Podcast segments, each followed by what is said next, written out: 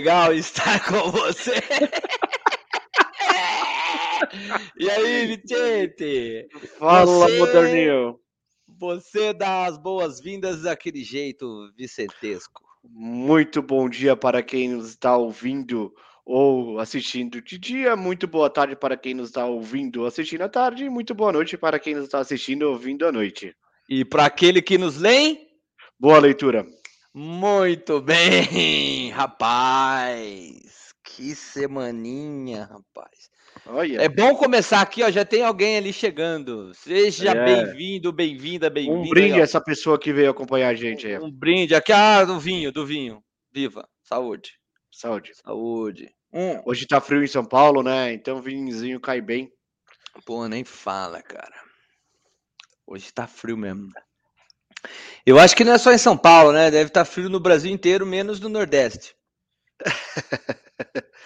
é. Acho que sim. Não sei, não sei. Eu não conferi a previsão do tempo dos outros lugares para falar. Caramba, mano.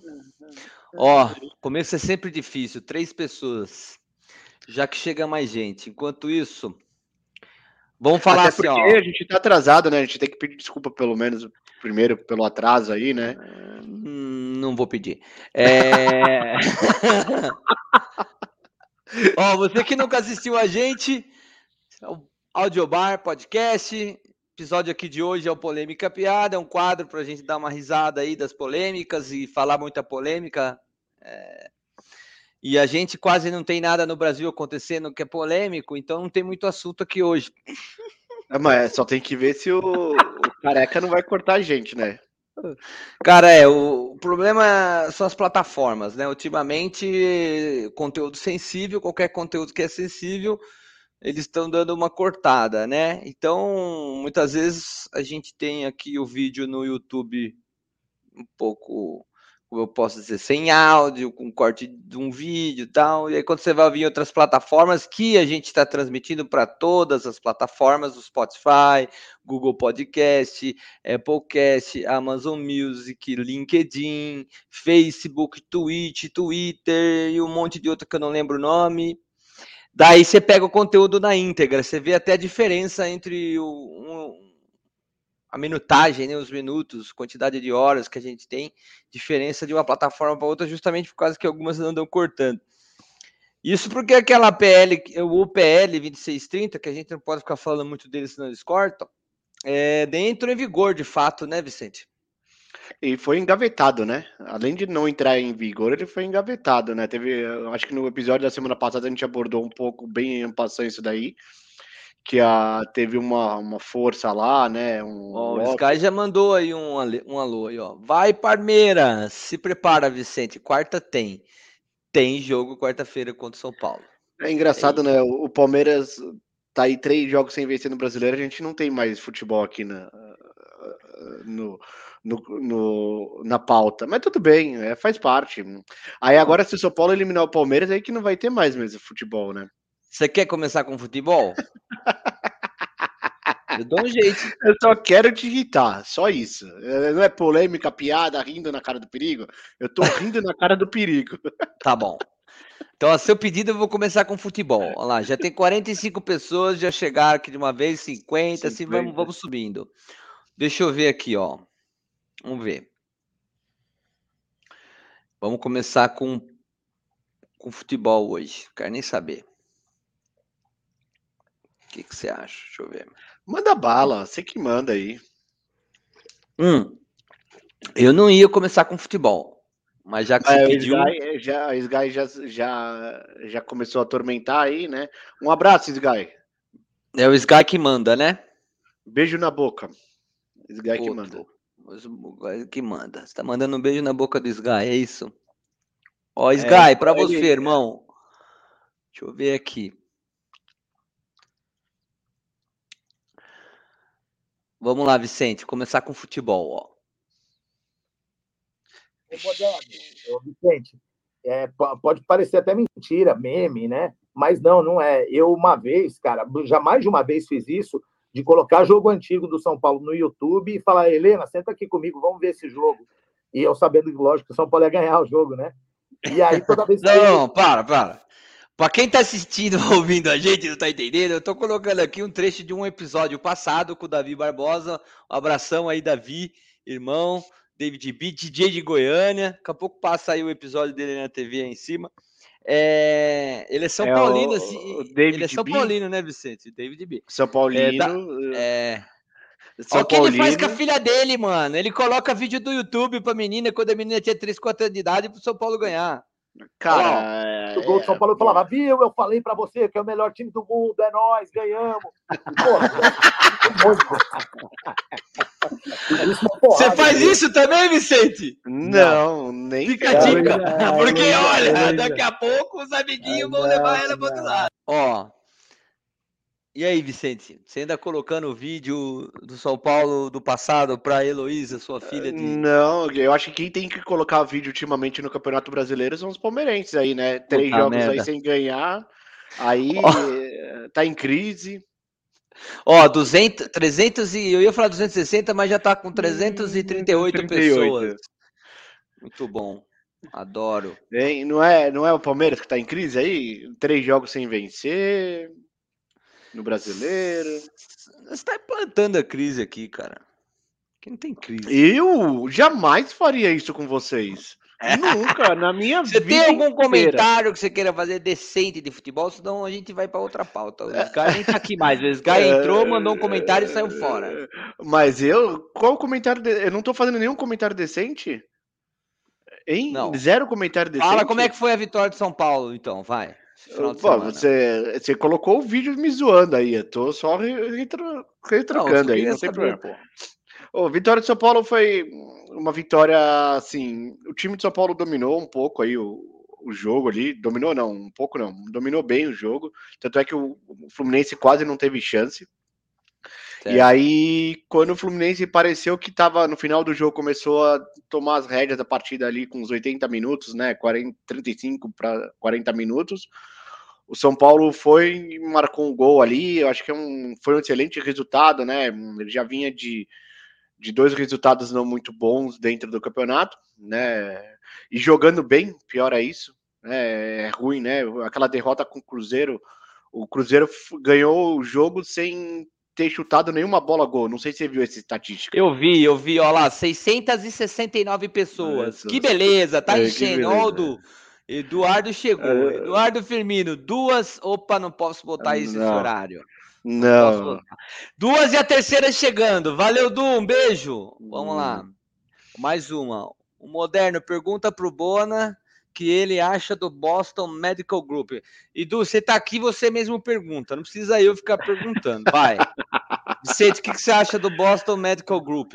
É uma clínica, né, de coisas sexuais aí, tratamentos sexuais. O Edu conhece bem, ele precisa disso aí. Entendi. É, você tá falando aí que o, que o Cruzeiro tinha ganho, ganho um jogo sem chutar a bola no gol. Mas isso aí não foi nessa rodada. Olha o que aconteceu foi nessa não, rodada, Vicente. Eu vou botando aqui para as pessoas, e aí quem não está conseguindo ver porque está ouvindo pelo Spotify lá no carro, é, narra para mim o que está acontecendo aqui, assim, descreva, por favor. Não, não, não. Você que é o palmeirense é que vai narrar o lance, né? Não, não, eu tô pedindo sua ajuda. Ah, tá bom, vai. O jogador do Atlético Paranaense marcando o Hendrick dentro da área. E aí. Isso. Você vai seguir o vídeo aí. E aí ele esquece a bola e dá uma cotovelada no, no ouvido do Hendrick ali, né? Pênalti claríssimo. Você expulsaria esse cara? Com certeza. Quantos ganchos em meses ele pegaria ou em jogos? Quanto você acha ah, que iria? Não sei se daria uns ganchos, mas assim, é expulsão. Com certeza é expulsão. Mas eu acho que. Violência não é. Ele nem olhou pra não, bola, Vicente. Ó. É, não, eu. É por isso o olhar pênalti, dele, ó. Não, calma aí. É por isso que eu falei que eu daria o pênalti e expulsão, né? Mudar no. Você não é acha que foi agressão isso? Cara, é agressão, mas eu acho que é tipo meio. Não do jogo, né? Mas eu acho que ali só a expulsão já estaria bom, na minha opinião. Não deu nem amarelo. É, não, absurdo, absurdo não ter dado nem amarelo, não é isso. Mas Bom. Eh, eu não sei se você vai trazer aí, mas vamos deixar claro aqui que o comentário do auxiliar do, do, do Abel Ferreira lá foi um pouco infeliz, vamos dizer assim, né? Você achou? Ah, eu achei infeliz, cara. Eu achei que ele, ele, ele tem. Ele, ele. Como que eu vou te falar? Ele menosprezou o campeonato que ele joga, sabe? Falando que os resultados já são contados, são favas contadas, sabe? Eu achei bem, Olha, bem infeliz.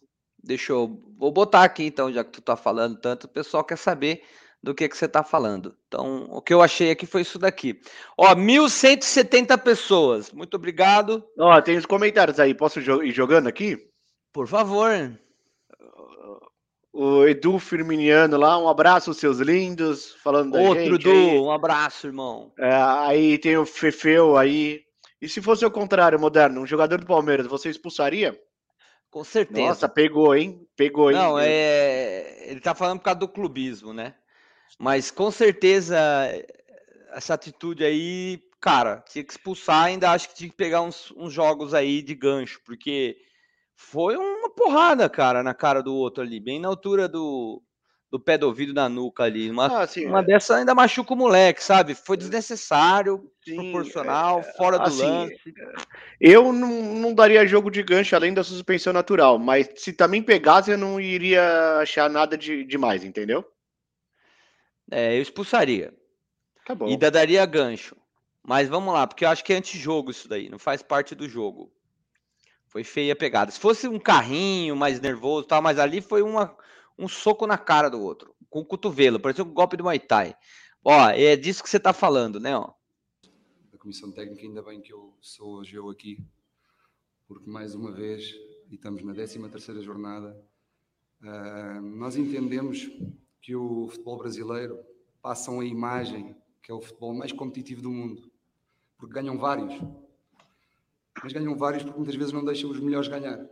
Foi mais uma vez o que se passou hoje. Nós entendemos que é mau para o sistema Palmeiras ganhar dois anos seguidos. Entendemos isso. Mas se virmos em todo o mundo, em toda a Europa, há sempre dois, três que ganham sempre, porque são os melhores. Trabalham para ser os melhores dia a dia, que é o que nós fazemos. Trabalhar para ser os melhores. Não vale a pena amanhã a meter o presidente a mostrar frames e a parar a imagem quando lhe dá jeito, para justificar incompetência e erros grosseiros que fazem com que quem trabalha mais diariamente uh, e que vai lutar até ao fim, mesmo que não nos deixem, não há problema, nós vamos lutar até ao fim, vamos dar o nosso melhor, que é para isso que somos. Bom, é isso. Aí o, o Edu já mandou a dele aqui. Lê aí, Vicente, para nós. Minha opinião como palmeirense, não acho que exista uma perseguição contra o Palmeiras em si. Eu acho que o que é diferente dos filhinhos da CBF, eles impedem. O que, que, ele quis dizer com isso? Que a CBF uh, protege alguns clubes e outros não. Cara, na verdade, ele, eu acho que. Ele tá falando. Ele tá, quando ele tá falando dos filhinhos da CBF, ele tá falando do, do Corinthians e do, do Flamengo do aí, né? Flamengo. né? É, é. Assim, é... Uh, posso entrar rapidinho aí? João Martins. Não, que eu vou João Martins ele foi muito feliz quando ele diz o seguinte: é, a gente entende que para o negócio deles não é legal o Palmeiras ser campeão dois anos seguidos. Só isso que eu tinha que comentar. Pode falar, Vicente. Não, o São Paulo foi campeão três vezes seguida. Tá. Aí. Tá. Não, eu acho que não é isso. O Flamengo tá naqueles vídeos que o David acabou de passar. Você quer? eu sou, não. Mas ele tá falando, é, que ele tá falando do produto. Eu tô falando do produto. Ele não falou do produto? Eu, não. O, o, comentário dele foi tão, tão infeliz. Uhum. Tão infeliz que o diretor de futebol do Palmeiras acabou com a, com a coletiva em cinco minutos. Olha, não é bem assim. É, é assim, pode pegar aí qualquer reportagem. Então, vamos lá. O diretor, do, o diretor de futebol. A pauta não era futebol, hein? Você tá furando é, tudo aqui, mas vamos é, nessa. Tudo culpa dire... do Sky, não foi o Sky é. que chegou aqui agitando e foi embora. Veio, é, é. jogou a bomba e saiu. Olha lá, o Edu, o Edu concorda comigo aqui e eu concordo com ele aqui, ó. O ponto não, é que de 13 jogos fomos prejudicados em 7. Aí é difícil defender. O Martins passou do ponto, mas a CPF emitiu uma nota extremamente ó. ridícula em resposta. Ó, isso, isso se não cortarem aquele pedaço do vídeo, porque o João Martins está falando, não sei se tem direito de imagem, mas se cortarem, pega no Spotify, tem a entrevista completa. Aqui, ó, resposta do Palmeiras, site oficial. Diante da agressiva nota é. oficial divulgada, blá blá blá, daí o Palmeiras elenca. Porque o comunicado da CBF é endereçado exclusiv, exclusivamente ao Palmeiras, sendo que o profissionais de outras equipes da Série A fizeram também ontem comentários semelhantes a esse do cara. Então teve mais gente reclamando que estão manipulando o campeonato e estão privilegiando alguns times. Aí não foi só esse menino que falou aí e falando que o produto nosso se fode, ninguém quer assistir essa marmelada. Ele tem razão, na minha opinião. Aí eu entendo que você, Edu, tem opiniões contrárias. Outra, por que a opinião de um profissional português sobre o futebol brasileiro causou tanto desconforto à CBF se a própria entidade, como é conhecida, conhecimento público, busca um treinador estrangeiro para comandar a seleção brasileira? Essa foi ótima. O estagiário que escreveu esse texto deve ter usado o chat GPT, Vicente, porque foi muito boa. Foi boa. Os caras estão querendo português não, é assim, mas, seleção, cara. Ó, você não, você não entrou no mérito que eu te falei do diretor, inclusive eu te mandei o link aí para você olhar. Mas enfim, vamos lá. Cadê? O... o... Eu concordo 100% que a arbitragem hum. do Brasil é grotesca, mas eu não acho que tem uma perseguição contra o Palmeiras. É, tem uma perseguição, tipo, é, os erros acontecem contra todos os clubes. Aonde você me mandou o que, que você quer que eu mostre o link? Uh, aqui no chat privado aqui. Ah, bom. É muito chat. É. Deixa eu ver. Vamos ver. É isso aqui. Eu peguei o primeiro que apareceu, tá? Porque isso daí foi amplamente divulgado na MIT, Jay. Diretor do Palmeiras interrompe pronunciamento. A entrevista do Martins foi relâmpago. É, também o cara soltou os verbos, daí o Anderson Barros protegeu ele, né? Mas, tipo, é, mas calma aí, o que, que eu, eu falei para vocês e você falou que a história não foi bem assim. Eu falei, a história foi bem assim. Não, a, é eu digo que a, a, do jeito que você falou, dava a impressão de que o próprio diretor do Palmeiras tinha repudiado, mas na verdade não. Ah. A diretoria do Palmeiras, ela foi para cima no dia seguinte da CBF, ela, mas ela, ela foi para cima. que o técnico falou. Ela, ela foi para cima depois do comunicado da CBF, porque assim, na hora, a própria diretoria já viu que o cara tinha passado do ponto e encerrou a uhum. coletiva. Na hora, eles viram e falaram, mano, você foi além do que você deveria. Ó, o ponto é que de 13 jogos fomos prejudicados em 7 é difícil de defender. O Martins passou do ponto, mas a CBF emitiu uma nota extremamente ridícula, que é o que a gente mostrou aqui, um uhum. pedacinho. Não vou mostrar a nota da CBF.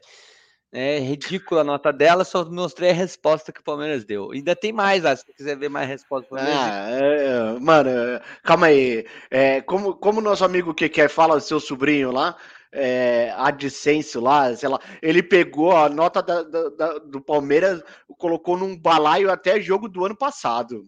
Calma, também se dá uma segurada ó, aí, moderno. O Edu falou: é isso, mexeu no ego deles e eles saíram da casinha, acusaram o golpe. Eu acho que ele tá falando do São Paulinos, o. Tá falando o Vicente. Tá Será? É. Pode ser.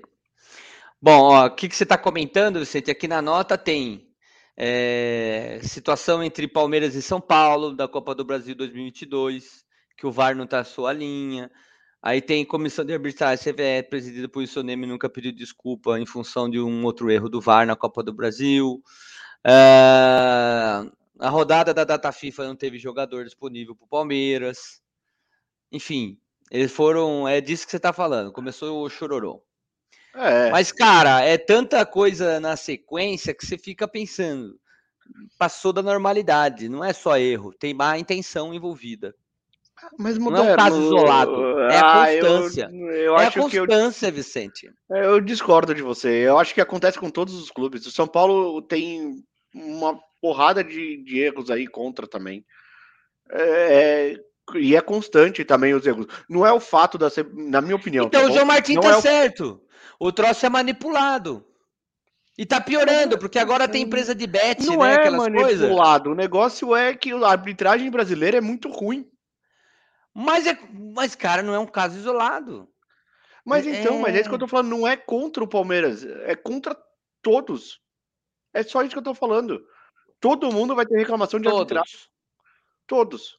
Por exemplo, um mesmo caso, mesma rodada. Não, me dá um rodada, contra o Flamengo. O é Felipão. ah, não, é que eu não acompanho o Flamengo, eu não vou conseguir te dar. Mas o Flamengo. Ah, cara! O Felipão. Tá bom, o Felipão, é. nessa rodada mesmo, saiu falando que existe uma, uma conversa que tem que perseguir o Hulk. Outra coisa, é, tá vendo como que é? É sempre assim. Você acha que perseguem o Hulk? Cara, ele é chato, ele deve ser perseguido mesmo. Ele é chorão, chato. Ó, o Du mandou mais uma aqui. O Du tá empolgado. Tá. O que eu soube ouvindo no rádio hoje é que o Martins nem respondeu perguntas. Ele fez um pronunciamento e então o diretor entrou na sala e encerrou a coletiva, porque se tratava de um desabafo e só. Ou seja, o cara se negou a dar a coletiva, chegou, fez um pronunciamento e saiu fora. Não foi 1.117 o- pessoas. O diretor que interrompeu o pronunciamento dele. Bom, é, Tá, tá em todos os portais. não sei. Tenho Tá minhas bom. dúvidas. Tenho minhas dúvidas. É fato ou opinião, Vicente? É fato. Tá em todos Então, os portais. Então, já que é fato, vamos ao fato. Botafogo Não, calma aí, calma aí, calma aí, calma aí. Tem mais um fato. Deixa eu te mostrar mais um Vai. fato. Mais Vai. um fato. Hum. Você vai ler. O Palmeiras é campo mundial no quesito choradeira. Fernando Rodrigues, lá de Bragança. Um beijo no coração, Fernando. Nosso querido amigo Fernando. 1124, 24 é o número do Fernando. É... Ó, depois você toma strike, você fica puto, fica mandando print pra mim, nervosão. Não, é lá. porque é o número de pessoas que tem aqui na sala agora. Esse cara trouxe, trouxe sorte pra nós. Obrigado, Fefeu. Família linda, um beijo pra Dani, um, um beijo pro Fernandinho, que é o, o filho do Fernandão. Fefeu, É, família linda. sexta-feira estaremos juntos aí, ó. O número dele aí Puta agora. pariu. 28. Vai aguentar o Vicente lá, mano. 1128, passou do Fernando já. Vamos lá. Botafogo, primeiro colocado, Vicente. 33 pontos. E a gente. Ô, mas por que, que você não pegou o trecho que você falava Hum. da entrevista do Davi? Que quando passasse a entrevista dele, o Palmeiras já seria líder do Campeonato Brasileiro. E, ó, pra minha surpresa, o Palmeiras tá em quarto ali, dividindo a quarta posição com o Não, é. E eu por tenho que, que, que não pegou esse deixar. trecho? Eu, eu tinha que deixar. Bom, porque fui eu que fiz, porque se fosse você, você tinha pegado outro. Então você para de ser vagabundo, você pega outro trecho e mostra. Aí eu mostrei esse que eu queria te sacanear. Eu não sei nem se o Fernando viu esse trecho. Fernando, uma dica pra você passar pro Fernandinho. Coloca jogo do São Paulo no YouTube da década de 90, não é isso que o. Olha. É isso que o, é. que o Davi falou aqui, que ele fazia com a filha dele. Olha lá, A história de vocês ganhar. começa só em 2015. Toma uma segurada aí, viu? Tá muito magoado com, o Palmeiras. Quarta-feira tem jogo. Eu não, ó, essas duas é semanas é semana de bater Bom. em palmeirense, é isso. Então vamos falar agora do Campeonato Brasileiro. Botafogo, E primeiro Qualidade colocado. sim, inimigos também. Hum. Fefio tá rindo aqui. Um beijo no coração. O Du mandou mais uma. Mas é isso. Ele interrompeu porque a motivação era só desabafar e não dar entrevista. Pronto, tá dito. Agora é o seguinte: Botafogo. Fala, Vicente. Botafogo. 1131 pessoas. Botafogo. Quem iria? Botafogo. Quem diria, né? O Filipão disse, né? O Filipão falou: "Shh, cuidado com o time do Botafogo. Ele ainda estava aposentado fui- antes de voltar pro Galo. Mas, assim, vamos ver como que ele vai se comportar depois do- da saída do Luiz Castro, né? Ah lá, tem um recadinho pra você do Bill aí, ó. Já vai. Primeiro fala do Botafogo. Fala aí do Botafogo. Botafogo, o Botafogo tá fazendo uma campanha irretocável aí, né? Você vê pelos últimos resultados, é, ele tem aí uma derrota ali e quatro vitórias seguidas. Cara, é bem, Ó. bem interessante. O que, que eu respondo pro Bill? Primeiro, Bill. Amo você, Bill Barça, parceiraço, irmão. Segundo, o futebol começou em 2015? Pergunta o Bill pra nós aqui. É. Vamos te ligar, amigão. Não. Valor. Que, que eu posso dizer pra ele é o seguinte: eu não consigo lembrar de muita coisa. A minha memória ela é ruim. Quem tem boa memória é o Vicente. Vicente só lembra coisa do passado. Eu sou mais no presente, lembro coisa mais recente. Então não sei se o futebol antes de 2015 era legal ou não, mas. Ah, Fernando tá. Praz! Ah. Tem gente que só, né, nasceu nessa época, né? Tipo, que tá assistindo Ó, a gente. a- agora, o Bill, agora o Bill tá me provocando aqui, ó. Tem mais uma do Bill me provocando. Essa daqui é pra você? Opa, foi mal. SAF, SAF, né? Solução para tudo. Calma, Bill. O bom, bom mesmo é ter o Belmonte e o Casares lá di- dirigindo São Paulo. Isso é maravilhoso, cara. É, É, sabe, eu fico muito feliz de ter esses dois dirigindo São Paulo. Você não imagina, cara. Ô, Bill, aproveita que você tá aí, manda um superchat pra nós aí, ó. Custa barato. Manda um superchat aí, tá? É só clicar aí, superchat, doação. Você põe lá, 20 conto. É... o Bill é parceiro demais. É. Solução para tudo. Olha, ele tá zoando, né? Ele tá zoando, ele tá sendo irônico. Mas eu, mas eu acho que o SAF funciona bem para alguns clubes. É, para o caso do Botafogo, tá dando um bom resultado. Tá dando um bom resultado. Mas, por outro lado, você tem a 777 lá do Vasco, que todos os times dela vão mal pra caramba, né? Eu é, eu acho que é, poderia... é, não tem uma regra, uh, né? Um... Não tem uma regra. O próprio ah, United. Mágica. É, o próprio hum. United lá tá, é, há muitos anos já é administrado por um americano, né? Que é dono de franquia NBA, NFL, tal, e, e ultimamente não tá fazendo nenhum time competitivo. Cara, é, assim. Dos times que estão na ponta do campeonato, Botafogo, tipo empresa. Flamengo, também tem as não, contas. É... Você falou para mim que é o time mais democrático que tem, mas é o único daqui que tem muita renda. E a gente não vai nem discutir é, de onde vem esse dinheiro, isso, porque senão eu vou cortar é... meu vídeo. É, Agora. Mas você pulou o Grêmio aí, né? Ó, quem. Então, ó, único... Mas eu tô comentando dos que tem a ver, que tem uma pegada empresarial, que tem uma. Mas o ideia... Flamengo não é. O Flamengo é. São sócios que elegem, né? É, são sócios que elegem. Tudo bem, não é, não tem uma SAF, é isso que eu tô falando. Ele tem uma tá gestão tá mais que nem o, o Palmeiras. O Bragantino tem uma gestão extremamente não, é, empresa. O Bragantino não, o Bragantino é SAF. Isso. A Red Bull comprou o Bragantino. Beleza. O, o Palmeiras, Palmeiras, tem uma é... área reestruturada igual o Paranaense, então tem uma pegada de empresa com gestão e tudo é, certo. O Atlético Paranaense é até uma ditadura, né? É que é lá o. Puta, agora fugiu o nome. Petralha. Petralha Sim. que manda 30 anos no clube. Então não tá tem em nono. De... Mas eles estão sempre na ponta nos últimos anos, né? Os times que ainda usam uma gestão mais tradicional ah, mas essa provocação do Bill, essa provocação do Bill é interessante. Vamos passar um a um aí pra gente ver? Botafogo, Vai. SAF. Grêmio, não é SAF. Clube, né? É, Flamengo é clube. Palmeiras é clube. Bragantino. Ah, mas, SAF. cara, Palmeiras e Flamengo tem gestão executiva lá, cara. Hum, tudo bem, mas é, é clube. A, o presidente, é, mas... quem, o presidente não tem um CEO que a empresa determina e ele não, e ele não tem mandato. Não, tem, tem, tem diretor de futebol, o cara que Sim, toca lá, tem mas gerente. Não é SAP, não tem uma empresa moderna. É ah, não quero mais falar disso, discordo de você. Vamos falar de outra coisa. Não, porque na minha visão, não é SAF, mas na minha visão, o cara que é, estruturou o departamento de futebol, ele conseguiu, mesmo como clube, estruturar o departamento Tudo de futebol. Bem, mas eu tô separando que é SAF, por exemplo, você vai falar, o São Paulo também tem diretor de futebol. É um lixo. Um, Quem é o diretor de futebol do São Paulo? Carlos Belmonte. E troca eh, igual cueca, como é que é lá? Não, tá, tá desde que o Casares foi eleito, ó, quase Continua lá, deixa o homem trabalhar, o trabalho tá ótimo, é, parabéns. É, eu vou, vou mandar ele pro Palmeiras, que ele é palmeirense. Não, esse... parabéns, esse cara tá lá, ó, ótimo diretor, parabéns. Hum, é, tá vendo? Você Bom, já continua assunto, então, né? vai. Ah, e você aí? já cortou? É lógico. Ó, é lógico. Ou a gente fala de polêmica ou a gente faz piada.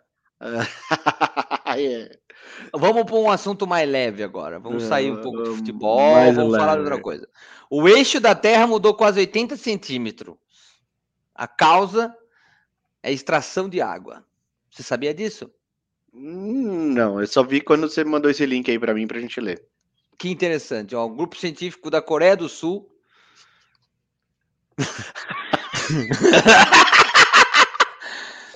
É, eles descobriram que a Terra teve uma alteração. Não, não, calma, vai, Moderno, calma, calma. Eu sei. Foi sensacional. Não. Ouviu, mandou um superchat no valor de dois reais. Um para cada. Um real para, para cada série B. Porra, então tá faltando, mano. Tá faltando aí, porra. Tem uma série B do Vicente. Sensacional. Não, não sensacional. Não tem, não. É duas séries B. Eu não tinha visto. Valeu, Bill. 1.129 pessoas, mas eu e Vicente, 131. Vendo essa merda que o Bill tá fazendo aqui. Obrigado, Bill. Também te amo. Tá? Valeu. Tá bom. Dois reais. Obrigado. Um real para cada série B. Ó, vou, vamos deixar aqui, já que é superchat, para estimular outras pessoas a mandarem. Fernando, você que está assistindo a gente, cobre a aposta do, do, do Bill aí. Manda tipo cinco conto. Vamos cobrindo isso aí. Ó. Não entre em pânico, o nascer do sol de amanhã não está prestes a mudar drasticamente. No entanto, isso revela um aspecto fascinante de como estamos afetando o nosso planeta de maneira sutil porém significativa. Ki Wen-sou, é isso, Vicente? Isso. Wen-sou. Acho que sim. Sua equipe na Universidade Nacional de Seul rastrear a mudança até a extração de água subterrânea. Isso mesmo, água subterrânea, o fluido vital que exploramos para nossas plantações, fábricas e casas. Acontece que a forma como usamos a água em nosso planeta pode influenciar a maneira como a Terra gira. Eu não vou ler a matéria inteira, mas é muito interessante o conceito. À medida que extraímos água, muda a distribuição de massa na Terra, assim como adicionar ou remover pesos de um peão em movimento. A água subterrânea foi identificada como um fator significativo na mudança. Mas isso seja, daí muda, isso daí não muda aquele conceito antigo que tinha que quem controlava esse tipo de coisa era o magma, magna, desculpa lá. Magma, né? É, é magma. Mil, 1158 pessoas. Para falar de geofísica, tinha que falar com o Sacani, com aquele Sérgio lá, aquele cara que tá sempre lá no, no, no grupo Flow. Ele que poderia te dar uma resposta consistente. Ou aquele outro pirula, aqueles malucos lá, aqueles noia. Um abraço para os dois. É, eu sei que, cara, o, o, magma ele influencia na magnosfera nossa, que é, que é aquela ideia do energia magnética. Tá? Isso, mas é que então, eu lembro que. Não tem a ver com, com eixo, não tem a ver com, aquelas, com aquela energia magnética que fica em torno e faz com que a gente tenha, tenha atmosfera. Protege de raios solares, etc e tal. Beleza? Beleza. É o que eu sei. Aí não peça detalhes e nem quem escreveu, e nem quando é a data, e nem quem é o professor, e aí vai ficar, vai ficar difícil. Ah, é, então eu tinha um conceito errado, porque para mim o magma era o que controlava ali é, exatamente o rotacionamento do eixo ali. Tanto é que já vi alguns documentários que falavam que se vocês tentassem explorar ali, passasse por tentasse passar pelo magma, você poderia deslocar a Terra da posição, enfim. Enfim, é, pode também, se a gente fizer algum tipo de extração dentro do, do, do núcleo terrestre para extrair esse magma, vai mexer na rotação, porque é o mesmo efeito da água aqui. É, a, a, diferença é que a água. É, para onde foi a água? Ela está na Terra ainda, só que ela não está mais concentrada lá embaixo. Muitas vezes ela está gasosa, ela está em outros estados e tudo mais. O magma é, mas, é mais complexo, tá? Mas você já viu aqueles aquecedores gel, não sei das quantas, que eles vão. Não sei se eles vão no magma em si, mas eles ó, pegam. Só, só para você ter uma ideia, quer ver, ó? Foram 2.150 gigatoneladas de água subterrânea bombardeada de dentro para fora.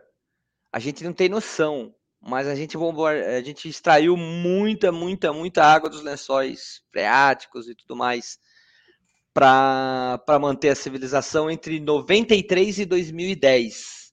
Entre, são litros e litros e litros, é muita coisa. E acabou mexendo, é pouco desvio tal, mas ele dá uma ideia para gente. Então pode ser que você esteja certo nessa sua ideia, ou Vicente, pela lógica. Se a gente extrair também o núcleo terrestre, ele vai mexer na rotação. Porque eu já vi assim aquecimentos em locais, em países muito frios, que eles fazem um, é, um aquecedor geotérmico, alguma coisa assim, que eles perfuram um cano muito baixo e o próprio, o próprio aquecimento eles vêm desses canos e, e saem aquecendo as casas inteiras, assim, sabe? É uma forma de aquecimento mais barata, que você não depende do gás natural. Não sei se isso daí poderia influenciar também, mas como são poucas situações, porque é muito caro, né? Você fazer uma, uma perfuração tão funda para pegar o aquecimento. É, eu sei que os chineses estavam fazendo maior, a maior perfuração da, da história, tal, 11 quilômetros, alguma coisa assim. é, eu vi isso daí também. Eu vi isso também. Eles estavam fazendo para ver até onde que eles, se eles conseguiam chegar realmente no núcleo. Ah, mas do jeito que esses caras são malucos, é capaz de eles chegarem no núcleo e explodirem. Vicente, me diz uma coisa, você já pensou aí como que as ferramentas empresariais do Google poderiam tornar o seu dia a dia ainda mais produtivo? Sim, é, sempre. Eu sou parceiro do Conecta Nuvens aí, somos, né? Aqui o Audiobar é parceiro do Conecta Nuvem. E temos um atendimento ótimo ali, ótimas soluções. O que, que eles têm ali? Toda a parte ali é, Google Planilhas, é, Google Tables, Docs, como extrair PDF, como criação de usuários, como é que faz isso. É... Eles têm um canal muito bacana aí nesse QR Code, onde você vai poder pegar dicas preciosas. Hoje eu resolvi mostrar para o pessoal como que é o Conecta Nuvem. Então vamos lá, tá aqui, ó. Aqui Conecta Nuvem, Workspace Google Cloud Partner. Mais de 10 anos parceiros aí do Google Cloud. Essas pessoas mais maravilhosas são os especialistas que mais uh, com, são consagrados aqui no Brasil. Não existem parceiros Google melhor do que esses caras aqui. Ó, quanto conteúdo bacana você tem aqui que você pode acompanhar no canal deles, tá? Inscreva-se. Aliás, inscreva-se no nosso canal se você não é inscrito. Dá uma passadinha lá depois do vídeo aqui para você conhecer o canal da Conecta tá? Vocês vão ter muita coisa bacana. E óbvio, se você for lá no canal, você tem lá todos os contatos deles, e-mail, todo o site, Instagram, você tem todos os contatos ali, tá? Então, para você que não está enxergando, que você está assistindo, ouvindo a gente aí pelo Spotify, fica a dica, depois você dá uma acessada no YouTube, Conecta Nuvem, pode ser no conectanuvem.com.br também, as soluções empresariais desses caras com mais de 10 anos de experiência no mercado, número um da Google aqui no Brasil, vão poder te ajudar. Não importa o tamanho da sua empresa, se ela é pequena, se ela é grande, se tem muitos milhares de funcionários, colaboradores, esses caras têm uma solução perfeita para vocês, utilizando sempre a plataforma do Google. Perfeito, Vicente? O que, que vai ser agora, irmão? Bom, já que nós estamos nessa toada de falar sobre o planeta, tem uma outra interessante aqui que é o seguinte.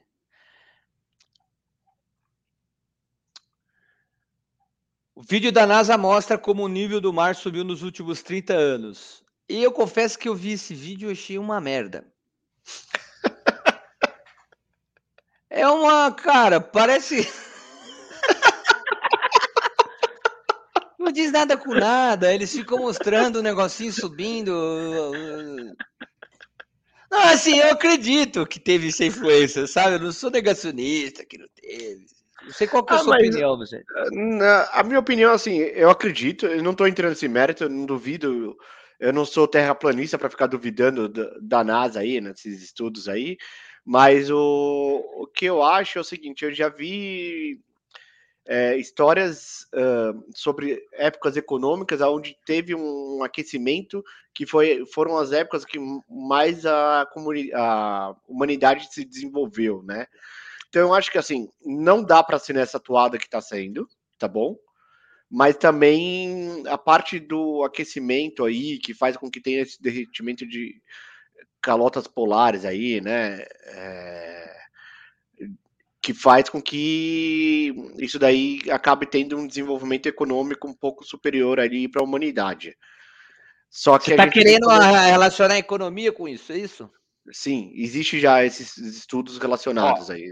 O nível, o nível em 93 era menor, em 2022 era maior. Dá para ver aqui, não precisa nem assistir o vídeo, mas eu achei o vídeo meio bosta, não, não mostra alguma coisa interessante. O clipe de poucos segundos, baseado em dados, compara o nível uh, do mar registrado em 93 com a medição de 22 nos últimos 30 anos, de acordo com o estudo Altímetro de Dados Oceânicos Integrado Multimissão para Pesquisas Climáticas, que nome sugestivo.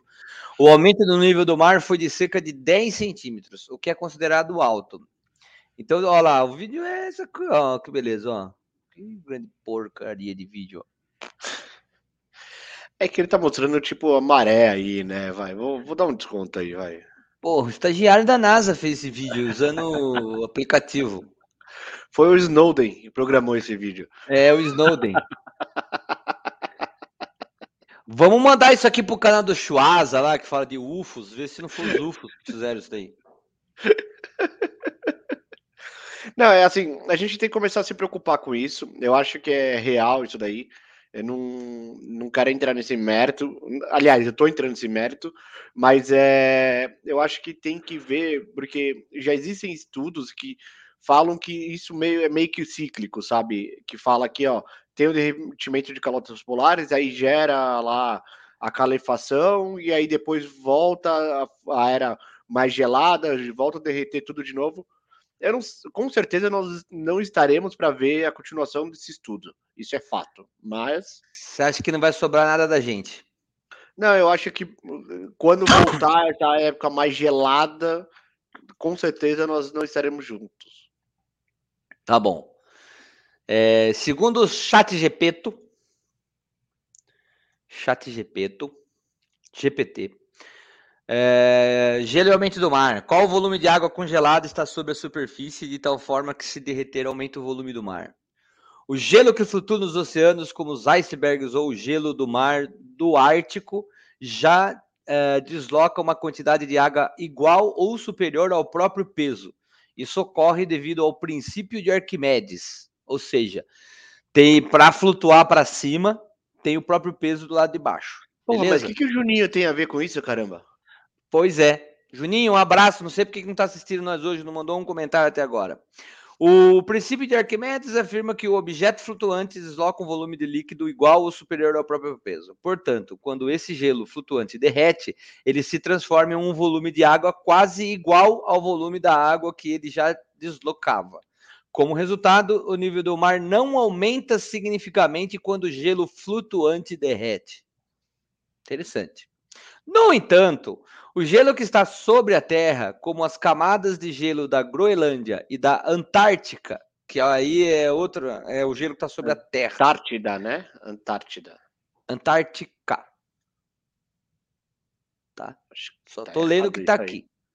Acho Pode tá ser chat GP, mas existe a palavra Antártica. Antártica Ártico é uma marca de, de, de, cerveja, refrigerante. Não, não, não, amigo, os dois, as duas palavras estão certas. Depois você procura ah, Antártida. É? Para mim, não está atualmente deslocando água do oceano, então ela não sofre desse princípio de Arquimedes, ela está sobre a Terra. Logo, o mesmo se aplica para a neve e o gelo nas montanhas que eventualmente derrete e flui para o mar. A partir de 21, as camadas de gelo da Groenlândia e da Antártica contêm um volume de, de gelos uh, suficiente para aumentar o nível global do mar em aproximadamente 65 metros, se todo esse gelo derretesse. 10 centímetros em 30 anos da NASA, para quem ainda aguenta 65 metros. A quantidade exata vai depender de uma série de fatores, incluindo as taxas de derretimento e como esse derretimento afeta o movimento da água nos oceanos. Sem contar que se você tem um superaquecimento, você também vai começar a ter uma evaporação mais rápida. Então é difícil. É, precisava pegar um modelo climático daqueles mais sérios para a gente entender qual que é o avanço. De qualquer maneira, é, existe mas existe uma galera que também faz uma catástrofe em cima dessa ideia e a coisa não é bem assim. É, virou, virou um grande business isso daí, né? É, tipo, da galera.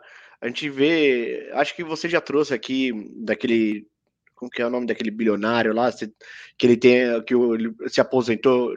Soros, George Soros que ah. ele lembra que você trouxe aqui que ele se aposentou e aí não, o filho essa dele. Essa pergunta lembra para mim, brother. Só ah, solta e vai, porque trouxe... memória. Você trouxe aqui lá o George Soros lá que ele se aposentou com 82, 83 anos. E aí o filho dele que assumiu um patrimônio ali de investimento de 1.2 bilhões de dólares, que ele fica manipulando essas informações ali para ganhar com isso daí. A gente já trouxe isso. Cara, é é que eu continuo acreditando nos cientistas, mas tem que ver até que ponto, como que eles pegam essas informações e vão manipulando para que a gente acredite Não, assim, aí. O cientista entendi o seu ponto. Os cientistas, eles não manipulam informação, eles fazem um estudo. E tá aqui o estudo. Quem pega esse estudo é que aplica aonde acha que deve. Empresas que seguem a linha eh, ecológica tal usam isso a seu favor. Pessoas contra isso que querem aí um progresso e tudo mais.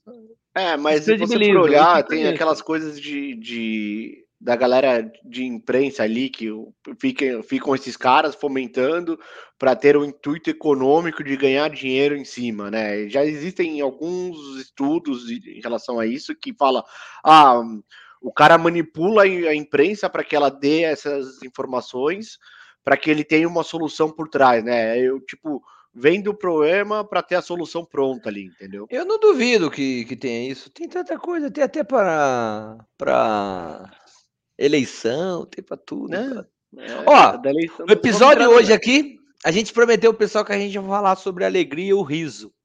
Né? Quanto que isso faz bem aí pra gente em tempos de desgraça, né? Será? Essa é a questão. Vamos ver aqui, ó. Cultura. Canal da Cultura. Olha, cientistas alertam: rir faz bem para algumas pessoas, mas pode fazer mal a outras. E a rejeição ao riso pode ser sintoma de doença grave. Já diz o ditado popular: rir é o melhor remédio. E faz tempo que a medicina comprovou os efeitos benéficos que a alegria e a descontração podem trazer para o organismo. Risada é bom. Que coisa mais, mais bonita que sorrir. É gostoso você se divertir. Mas nem todos pensam assim. Para algumas pessoas, risos e gargalhadas causam fobia, geram tensão e agressividade. Tem até nome: gelotofobia é uma forma ultra. Presidente Gagliotti na cultura. Vou continuar aqui o vídeo. Sensível, de medo do riso alheio. Às vezes, essa pessoa desenvolve, muito frequentemente com origem bullying na infância. Você tá entendendo? Isso explica muita coisa. É. Vou continuar. Você quer fazer algum comentário? Você quer que eu peça desculpa para os pros amiguinhos que fiz bullying na infância? Não, porque, Cara, né? É... eu acho que você deve desculpas a essas pessoas. Por isso que Ô, elas estão rindo. Por isso que elas estão rindo. Desculpa aí por ter feito bullying com você na infância. Faz assim, entra aqui, faz um super chat, Deixa a quantidade de reais que você acredita que paga essa desculpa. Você que está assistindo a gente agora, 1.132 pessoas. Faz um superchat aí para ver se a gente tira riso daqui hoje. Mas vamos continuar com a matéria do cara aqui. Pera aí. Era capaz de gerar, inclusive, reações fortes. Com o Paulo já aconteceu. Um rapaz é da moto, ele passou e deu uma, só uma fechadinha assim em mim, e eu não fiquei bravo, eu dei risada. Para que eu fui dar risada? Ele veio atrás de mim e me colocou uma arma na cabeça, porque eu dei risada, tá? O problema é mais comum do que se imagina e atinge mais gente no interior do que nas grandes cidades. Os psicólogos explicam que nas comunidades menores há menos diversidade. Qualquer diferença chama a atenção. Na realidade, causa sofrimento. A vítima se entrega muitas vezes à fantasia. Quando a risada dá medo, o remédio, segundo os cientistas, é a psicoterapia. O difícil é perceber que a aversão às gargalhadas pode não ser apenas intolerância. É muito difícil que o indivíduo é, perceba que se trata de um sintoma e não de uma reação natural. A pessoa tem, na sua imaginação, o projeto de conceber que está sendo vitimizado. Pronto. Ah, isso explica tudo. Pronto. Isso explica Pronto. tudo. Vitimizado. Nós chegamos no ponto. A pessoa. Olha, a gente não pode é. fazer piada de mais nada. É, é isso. Mais nada. É, o pior a gente não pode fazer piada de mais nada e não pode mais rir. a gente não pode mais rir, porque a pessoa pode se ofender que nós estamos rindo. É isso. Nossa Mas senhora. tem um nome. Eu, homo, o que, que, é que ele ah, falou lá? Nem tem geloto, ah. alguma coisa. Cara, hoje em dia tem nome para tudo, né? 1166 pessoas, gente, para saúde. Porra, saúde. puta que pariu. Ó, olha o palavrão, não vai monetizar essa. Hum. Não, pode falar palavrão, foda-se. O problema é que você não pode falar o nome do ministro, não pode falar. não fala pode palavrão, falar- senão Deus te fode, hein? Isso. Não pode falar o nome do ministro, não pode falar da política, não pode falar não sei o que lá, senão é não pode falar o nome do careca? Não pode. O careca Mas é um gente- moderno, né? Ó. Eu, careca. Só para não. Careca agora é minoria, hein? Tem aquela lei da piada que do cara 1189 começou a falar em polêmica, começa a aumentar de gente aqui, Começou. incrível. Ó, é, tem aquela lei, né, que tá que passou agora, que colocaram dentro do junto com a do racismo lá e tal, que o cara não pode mais fazer piada. Olha lá, Júlio Pô, Torres, pra ci- Ô, Juninho, ô Juninho, acabei de passar aqui Arquimedes, a teoria de Arquimedes e tudo mais. Princípio de Arquimedes. Princípio de Arquimedes. Aí você chega agora, assim, do nada. eu Vou até voltar aqui, cara. Deixa eu ver se eu acho. Acha, acha, acha a reportagem lá. Princípio Pera aí, de ô, Arquimedes. Juninho. Olha o horário que você chega, cara. Você tinha que ter chegado antes, porra. Aqui, ó. Juninho, já faz um superchat aí, ó. Você aperta o botãozinho de dinheiro e deposita pra nós uma grana. Aqui, ó. O gelo flutua nos oceanos como os icebergs ou o gelo do mar Ártico. Já desloca uma quantidade de água igual ao seu próprio peso. Isso ocorre devido ao princípio de Arquimedes, que afirma que um objeto flutuante desloca um volume de líquido igual ao seu próprio peso. Ou seja, se o gelo está flutuando é porque embaixo dele tem o mesmo peso. Parabéns, Arquimedes, eureka. Vale quanto essa informação, Juninho? Deixa aí no superchat para nós aí. Deixa o superchat aí. Pode colocar aí quanto? 50? 50? É pouco, Vicente? É muito. É bom. Ó, Deixa é ele fazer o É chat. bom. É bom. É bom, é bom. Ó, a gente. Eu vou passar aqui mais uma de. Pra gente entender, porque o episódio aqui era pra falar da alegria do riso. Então vamos dar risada na cara dessa mina. Chega junto. Ela, tá, ela foi no Jota. Ela é uma daquelas coach quântica, tá ligado? E aí ela fala uns negócios legais e tal. Ela falou da alegria. Presta atenção. Joga pro universo, joga pro universo que o universo te devolve, não é isso? Isso, é isso. Olha lá, o Juninho mandou mais uma. Isso acaba com a teoria que o aquecimento glo- global, uh, pois o oceano não irá subir com o derretimento Calma, exibe aí para as pessoas verem, né? Ah, desculpa. Obrigado. Ainda bem que eu tenho você aqui. É, não é que acaba com a teoria. Na verdade, o é, isso ajuda a ideia de que não, não acaba mais assim. É que se chegou agora, eu vou quebrar seu galho. O gelo que está na Groenlândia, o gelo que está na Antártida ou na Antártica, como você gosta de Antártida, que é o Polo Sul ali, ele ele está sobre terra firme, né? O gelo que está no Alpe Suíço, tudo. Esse gelo quando derrete, ele escorre e aumenta o nível do mar. Estima-se que em 65 metros pode aumentar esse, essa água que está congelada em cima da terra, porque ela não está flutuando eh, nesse princípio de Arquimedes, em cima de água, tá? Mas sim, se você pensar que se o gelo derreter, esse que fica flutuando na água, os icebergs e tudo mais, o, eh, o Ártico, né, o gelo Ártico, né, que ele não tem terra embaixo, é, é como se fosse uma pedra de gelo no copo de uísque, não vai mudar nada, vai continuar do mesmo jeito.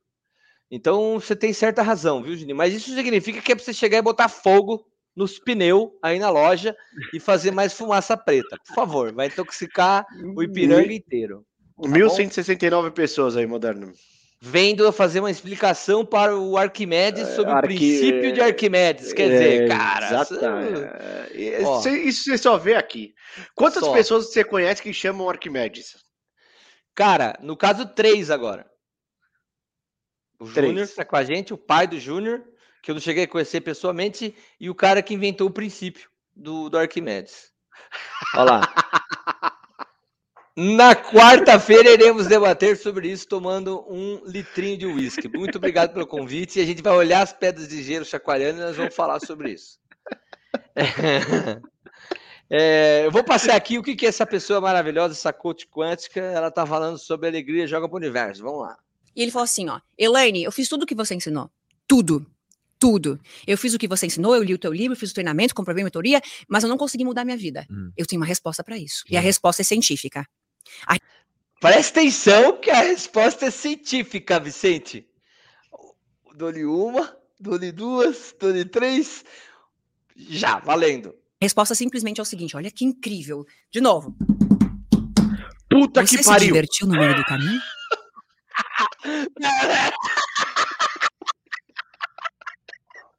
Ela vai mandar um puta que pariu. E a batidinha, batidinha de coach. Ó, puta que pariu. Puta que pariu. Cara, vamos, vamos, vamos botar isso aqui. Isso aqui é ótimo, cara. Eu ri muito dela. Vamos botar É sério o negócio, é energia, cara. Vamos, vamos lá. E ele Ó, falou assim, ó, Elaine, eu fiz tudo o que você ensinou. Tudo. Tudo. Eu fiz o que você ensinou, eu li o teu livro, fiz o treinamento, comprovei a mentoria, mas eu não consegui mudar minha vida. Eu tenho uma resposta pra isso. E pff, vai liga do Procon. Reclame aqui. Eu vou deixar ela falar, eu vou deixar ela falar. Pera aí. Eu vou tomar meu vinho, vou deixar ela falar. Olha a cara do Jota, brother. Você que não tá assistindo a gente, você tá ouvindo no Spotify, Vicente, descreva o rosto do Jota olhando esse momento. Que porra é essa que você tá falando, irmão? Vamos lá, vamos lá, olha lá. E a resposta é científica. A resposta simplesmente é o seguinte: olha que incrível. De novo. Você se divertiu no meio do caminho? Puta que pariu. Porque a diversão cria a alegria. Você se divertiu no meio do caminho? Então volta pro final da fila e faz tudo de novo. Porque você vai ter que se motivar, você vai sentir a diversão. Eu vou fazer isso aqui com alegria, eu amo isso. Pessoas que ganham muito dinheiro, em que frequência que elas estão? Alegria. Alegria cria dinheiro, alegria cria abundância, alegria muda a tua realidade. E você vai mudando através da gratidão, do que a gente foi falando, para sentir essa alegria. Mas por quê? E se eu ficar o tempo, fiz todas as técnicas. Vamos, vamos falar, não vamos falar de técnica, vamos falar de religião? Vamos lá que eu tô lá orando, tá? Eu tô orando assim, ó, pelo amor de Deus. Ela ia dar uma explicação científica. Cara, todo respeito que é. Ela é uma best-seller, mas, cara, eu vi essa entrevista inteira na velocidade normal e eu perdi duas horas da minha vida. Eu tinha que trazer aqui, cara. Eu... Não, e o pior, eu nem te mandei esse, esse podcast, esse, esse episódio, que eu falei. "É, Ele é tão ruim que eu não vou nem mandar pro moderno. Só que você acabou vendo. Sem querer. Eu gosto muito do Jota, tá ligado? Aí eu falei, o que que ele levou essa mina lá, né? Fiquei me perguntando. E pior, é amiga dele, né? Que nem o Não, mas Ronan ele tá lá. ruim de amigo, velho. Ele tá ruim de amigo, mano. Ô, Jota, na boa, velho. Ô, falar pra você, cara. Ó, papo, papo reto, nós dois aqui. Ô, Jota. Pô, mais de um milhão de seguidor ali, cara. Aí tu vai dar uma dessa. Você tá pra vender um curso agora. Tá anunciando e tal, não sei o que, um lançamento. Não, nada contra a pessoa, não é isso, é sua amiga e tal, mas. Porra. Aí fica difícil, né, defender, assim. A gente tem que tirar um barato aqui, Vicente. Fala aí pro Jotinha pra ele ficar bravo com a gente, mas, cara. Não, eu- tenho um recado pra ele. Joga pro universo. Joga Como que é? Joga pra onde? Pro universo. Joga pro universo que ele te devolve. Fica tranquilo. Tenha gratidão na abundância. Olha, o que que a gente, a gente fica pensando, né, nesses negócio de coach, né, tal. Olha, sou agile coach. Se eu falar, como que é o JP que fala agile coach? Como que é que ele Ai, fala? Puta, como que ele fala? É. Agile, Agile, co- não sei. Agile coach, agile coach. É, é. Mas, cara, tem uns que passam do limite aí nessa parada de coach, né? Coach quântico, coach isso que lá. Sabe qual que é o melhor ou o pior nessa história? É. Ela é uma das maiores vendedoras de livros do Brasil. Cara, o, um dos caras que mais vendeu disco também foi a Joelma lá do.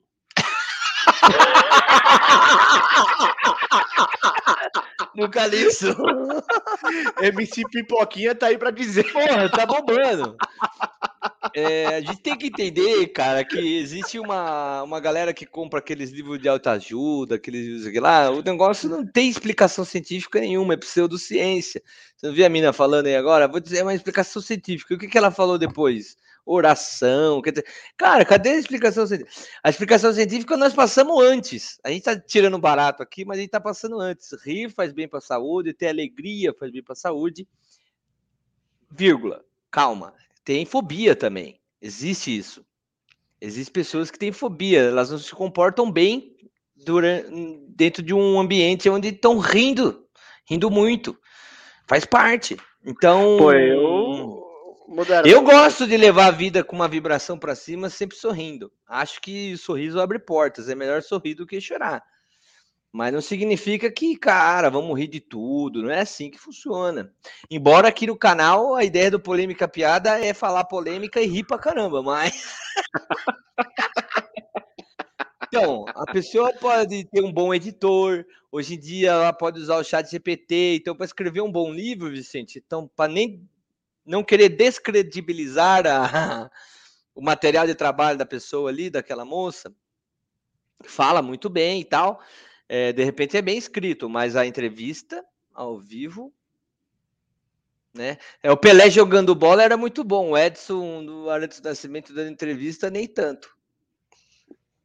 Então, é um Sim. pouco dessa, dessa ideia. Ó, já que a gente está começando a entrar em polêmica, quase nada até agora, e falando de coach, vamos, vamos ver o que, que o Pedro Dória, porque hoje tem um pedaço aqui do Pedro que, que o Pedro Dora falou sobre um coach que deu. Você viu essa, Vicente? Ó. Vi, vi. O suco de política. É também uma história diretamente ligada ao início de um grande racha no liberalismo que ocorreu em meados do século XIX. E é, e a história de uma tragédia, uma tragédia produzida por uma profunda incompreensão da vida. Uma história que é a cara desse momento do século XXI em que vivemos. A morte de Bruno da Silva Teixeira, de 26 anos, por completa exaustão. Uma morte inspirada pelos ensinamentos do coach Pablo Marçal. Bruno, que trabalhava em uma das empresas de Marçal, não estava habituado a correr longas distâncias. E no último dia. O Marçal, ele é coach motivacional, para quem não sabe. É coach motivacional e tem uma parada de, de fitness aí também, né? Isso, é que tem muito a ver, né? Esse negócio de motivação com, com o Ronan mesmo, que você gostou, que eu também gostei da entrevista dele. Ele faz muito bem isso, só que numa pegada mais leve. Aqui é uma pegada meio Faria Lima, né? Meio predatória, aquela coisa de. Bom, vamos ver aqui, ó. Acorda às 5 horas da manhã, senão você não vai atingir seus objetivos. É, posta lá, 17 de 259. É, e aí, ó, Vamos ver o que aconteceu, porque é sério, o cara morreu. Olha lá. Ele foi desafiado por colegas de trabalho a fazer uma corrida à noite. Aliás, não uma corrida de leve, tá? Uma maratona, 42 quilômetros. Pelas coisas que o Bruno falou nos vídeos que gravou durante o trajeto, dá para entender a linha dos ensinamentos de Marçal. Acho que não cabe publicar nenhum dos vídeos aqui. Eles são duros de ver. Mas olha essa fala, entre aspas. Tive que parar ali atrás para arrumar meu tênis que estava apertado, estava formigando o meu pé. Aí a galera foi e eu fiquei. Na vida também, o cara que você pegar como referência não vai te esperar. Ele vai fazer o que ele tem de fazer. Depois, irmão, você tem que se lascar para alcançar ele. Alcancei, tô aqui. Tive que dar. Esses caras nunca assistiram o Soldado Ryan, eles nunca assistiram até o Último Homem, eles nunca foram para uma guerra, brother. Eles nunca assistiram um filme desse e refletiram. É, a gente não deixa ninguém para trás, cara. A gente não deixa ninguém para trás. A gente volta a buscar o soldado que tá batido no campo, porque você é a única chance desse cara. É, Porra, nunca apanharam numa briga. Nunca apanharam numa briga. Nunca entraram para separar uma briga que não tinha nada a ver. É. Ó, o Henrique Poloni mandou aqui, convida ela para ir no seu podcast. Boa, Henricão. Um abraço no coração aí da Tibaia. Irmãozaço, Henricão. Esse é corintiano, viu, Vicente? Anda Ixi, contente com o time, anda contente. Vamos, vamos ver, vamos ver. Já que a gente tá ao vivo, dá pra fazer essa brincadeira. Vamos ver como tá o Goiás aí. Vamos ver, vamos ver, vamos ver, vamos ver. Não, vamos ver o Pedro. Depois vai Ixi, vendo aí o. Olha, o Curitiba tá ganhando 2 a 0 do Goiás, hein? Salvando o Corinthians. Parabéns, Henrique. Olha lá. Dá mais gás. Então, se você tem um cara de referência, não espere ele deslanchar na sua frente. Bruno sentiu uma dor no peito antes de terminar a prova. O coração dele não aguentou. O corpo estava ali, berrando, formigando, mas ele ele entrou na onda do Marçal dessa ideia de que para parar seria demonstrar fraqueza. Recusar aquela atividade seria demonstrar fraqueza. Marçal fala isso muito, que o mundo é dos fortes, que não se pode demonstrar fraqueza. Talvez você já tenha ouvido a frase a sobrevivência do mais apto. Ela foi cunhada por um filósofo inglês do século XIX chamado Herbert Spencer. É, muita gente acha que é do naturalista Charles Darwin, não é. Spencer era, por assim dizer, um concorrente do Darwin. E... Bom, daqui para lá ele vai filosofar, ele vai falar aí. A reflexão é interessante. É... A nossa reflexão aqui é nesse ponto. Eu não posso acreditar a morte do cara pro Marçal. O cara teve uh, o livre-arbítrio. Mas a influência que ele teve na vida desse cara. O cara trabalhava pro Marçal, inclusive numa das empresas dele. Essa ideia predatória, essa ideia de desgaste, a performance a todo custo. A vida é isso, Vicente? Não, a vida é feita de momentos de alegria e momentos de sacrifícios. É assim natural. Não, não é assim. E outra, né? É, o que a gente vem falando aqui há muito tempo já aqui, né? É, cara, você não é mais esportista, né? Você tem que fazer exercício físico no nível que, que te deixe saudável. Você não é um esportista para isso, né? Você não tem que. Assim, eu entendo lá o mundo fitness que quando você está na falha lá, que você tem que ir sempre procurar o teu ponto da falha ali, que é onde você vai ganhar um massa muscular, ou quando você está correndo, que né, a hora que você começou a ficar ofegante, você tem mais 80% do teu fôlego. Cara, eu entendo completamente essa parte da ciência, não estou entrando nesse mérito, mas até que ponto isso faz bem para tua saúde? De ir nesse ponto, entendeu? É, esse cara foi no limite da exaustão, numa mentalidade. É, é como conforme o Pedro Doria aí falou no começo do vídeo, uma completa, um completo equívoco é, da interpretação né, da vida, sabe? A vida a gente tem que buscar equilíbrio.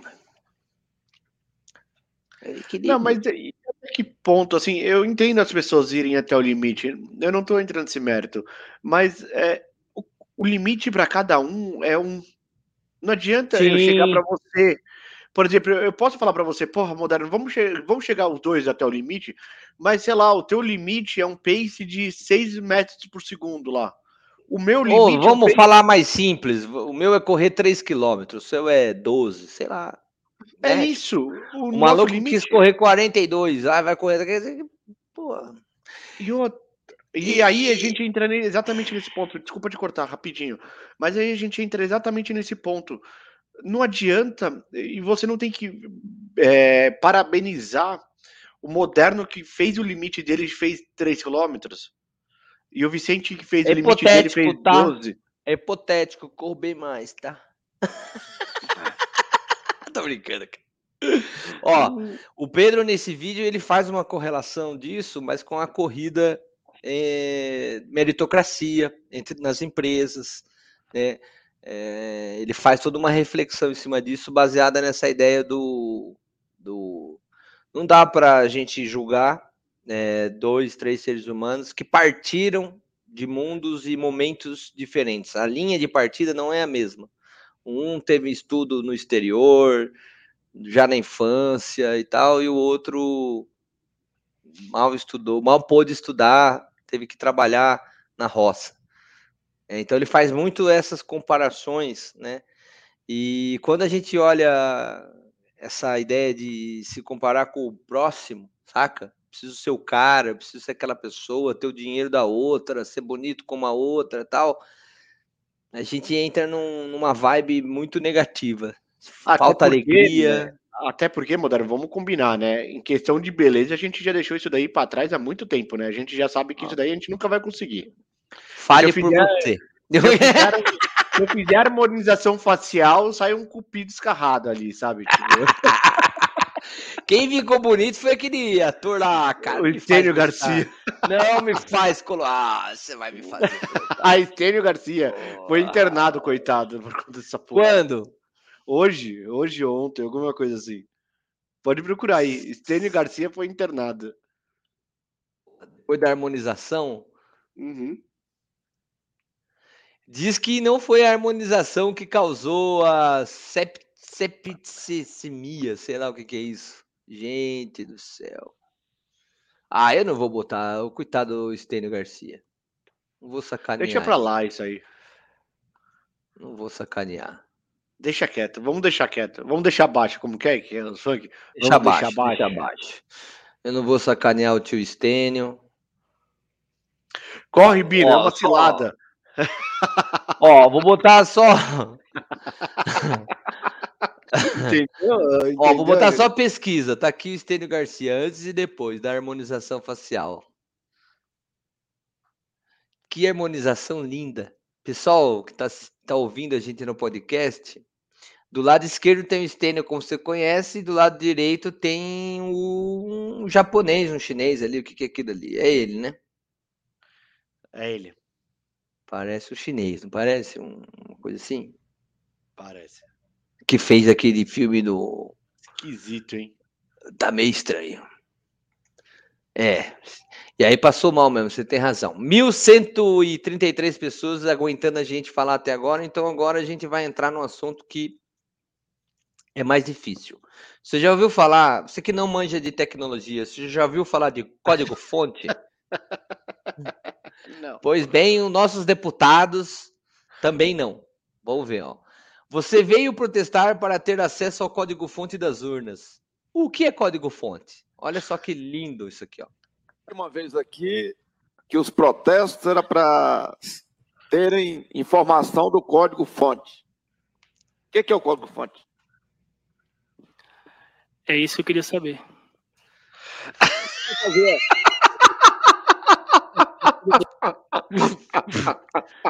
Ó, para quem tá assistindo a gente, para quem não tá assistindo, a gente tá passando um trecho do Twitter, que é um trecho da TV Câmara sobre um deputado na CPI eh, dos atos antidemocráticos, né?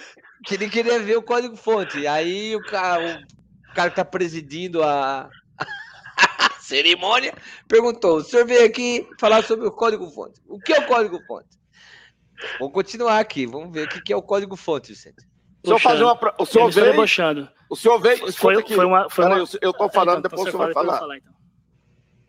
O senhor veio para uma manifestação para protestar porque queria informação sobre o código-fonte. Eu tô, vou repetir a pergunta para o senhor. O que é, que é o código-fonte? Perdão, como que ele ligou? O cara sabe ligar o microfone. Mas ele vai falar, vamos ver. Se fosse para não ter estimulado a população, por que deixaram as redes sociais informar sobre esse código que dava a certeza se o Bolsonaro havia ganhado ou não, se o Lula havia ganhado ou não? Nossa senhora, Jesus. Vicente do céu, o cara acreditou na fake news, Vicente do céu. O pior é que esses malucos recebem salário que sai do meu bolso, tudo bem. Cara, eu ri, mas agora eu tô continuar. triste, velho. Vou continuar, vou continuar, olha lá. Então, não cabe a mim dizer o que que é, porque eu não sou O entendido. senhor não sabe o que é o código-fonte? Eu não sou entendido e eu não sei responder essa pergunta. Então, se deixar estimular as pessoas do Brasil inteiro, por que, que os parlamentares o deixaram? Se eles podiam impedir esse tipo de informação. Eu estou perguntando para o senhor. O senhor sabe o que é Eu o não sei código-fonte? o que é o código-fonte. Senhor não falou mais de uma vez.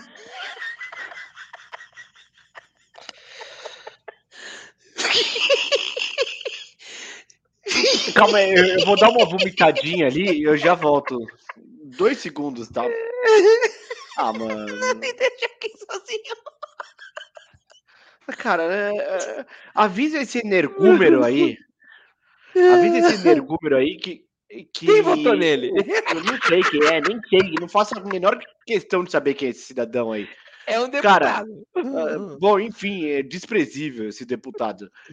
Esse energúmero, a sua vida é que só existem sete cons- consultorias das Big Four lá, né? As Big Four, inclusive, que auditaram esse código-fonte. Se ele não sabe o que é um código-fonte, é, a- é a linguagem, a linguagem, né? É como o desenvolvedor desenvolve lá, como que ele, como, como que ele escreve. É que eu tô, deixa eu tentar, como que ele desenvolve o, o sistema.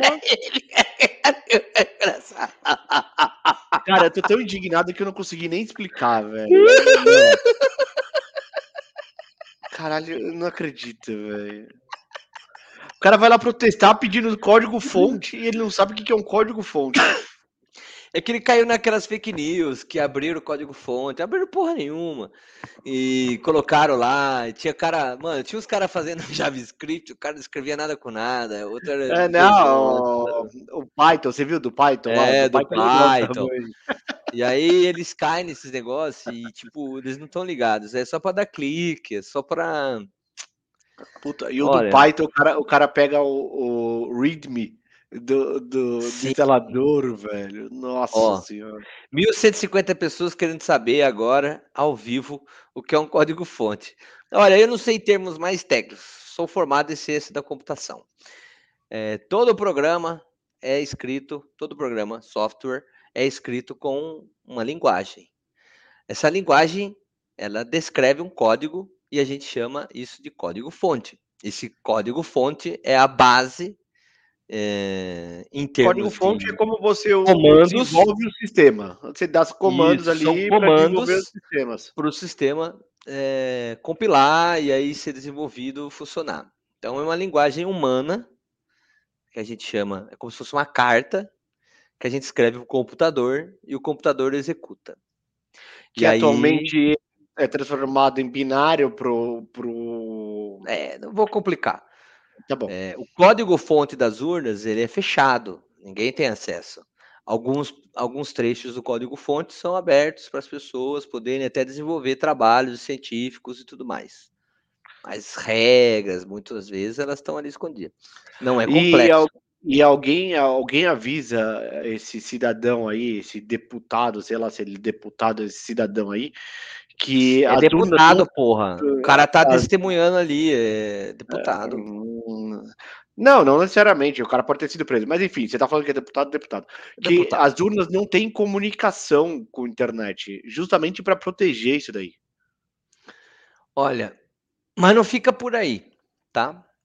Vou, Hum. vou continuar aqui. Lá vem, eh, lá vem. Hoje vai. é o dia do strike. Hoje é o dia que o YouTube. Então, você que está assistindo a gente ao vivo aí, 1.146 pessoas que ainda estão com a gente, parabéns para vocês nessa data querida. Talvez seja a última que estaremos juntos aí. Vem, careca, vem, careca, vem, careca. Não, pior do que o careca. Vai ser pior. O painho? Você vai mandar o painho? Olha, não sei quem é esse cara, não posso dizer isso, porque se eu disser isso ainda vão tirar do ar. A única coisa que eu posso dizer para você é que eu vou colocar aqui agora imagens reveladoras. Eh, Tá aí. Vai ter eleições esse ano na Venezuela? A Rádio Gaúcha pode mandar uma equipe para saber se ela vai ser legítima ou não. Presidente, eu fui preso na Venezuela três anos atrás. Olha isso, cara. Vai ter eleições esse ano na Venezuela. Vai ter eleições, a Rádio Gaúcha pode mandar lá, mandar uma equipe lá, para saber se ela vai ser legítima ou não. Presidente, é, não eu, eu fui preso na Venezuela três anos atrás. Então, acho que o senhor diria hoje que a Venezuela é uma democracia? Vai ter eleições esse ano. Como é que pode, cara? Você tá dando entrevista pro cara. Olha lá, já baixou já, 850 pessoas. Só vai ficar o núcleo duro aqui. Não, vou falar a verdade aqui hoje. O cara tá dando entrevista pra Rádio Gaúcha. Um dos jornalistas foi preso. Não sei se ele chegou a ficar lá em termos de. Como é que pode ser?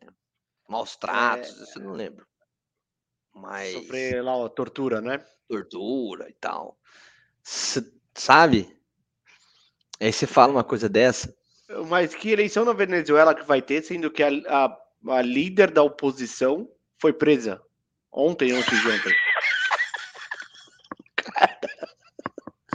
ontem. Mano, o que, me, o que me deixa assustado não é nem essa, daí, essa ideia do que vai ter. É, cara, do outro lado tinha um jornalista que sofreu na mão do maluco lá, três anos atrás, que ele falou. Tava preso lá, porque ele foi cobrir as eleições. E aí O me dá uma dessa, meu irmão. É, é complicado, né? Não dá nem. É, assim, é, é literalmente rindo na cara do perigo, né? Porque é um Porra. cidadão defendendo ditadura e a gente tendo que rir da cara dele. Foda. Censurando aqui a gente no canal. Ó, Exatamente isso. daqui pra frente vai ser corte pra todo lado, você sabe, Vai, né? vai, é. Xandão já tá me ligando aqui. Não, Xandão, Xandão tá mandando mensagem aqui já. Ah, Valdemar, porra! O Valdemora. Ó, essa é boa. Cinco votos a dois, Jair Bolsonaro, ex-presidente da República e hoje principal líder da direita no Brasil, foi condenado pelo Tribunal Superior Eleitoral e está inelegível por oito anos. Os únicos votos contra a inelegibilidade do ex-presidente foram dados pelos ministros Cássio Nunes Marques e Raul Araújo. Mas o que acontece agora? Como será o futuro de Jair Bolsonaro? Sou Leandro Prazeres, repórter da BBC News Brasil, em Brasília, e neste vídeo eu vou te contar as três principais batalhas que Jair Bolsonaro terá que travar após essa derrota no TSE. Olha o tamanho da orelha dele, ninguém fala nada, Vicente. É, mas é que ele tem as duas iguais, né? Ah, bom! Então tá, vou deixar a coisa dar então. É isso, tá normal. Tá bom. Beleza.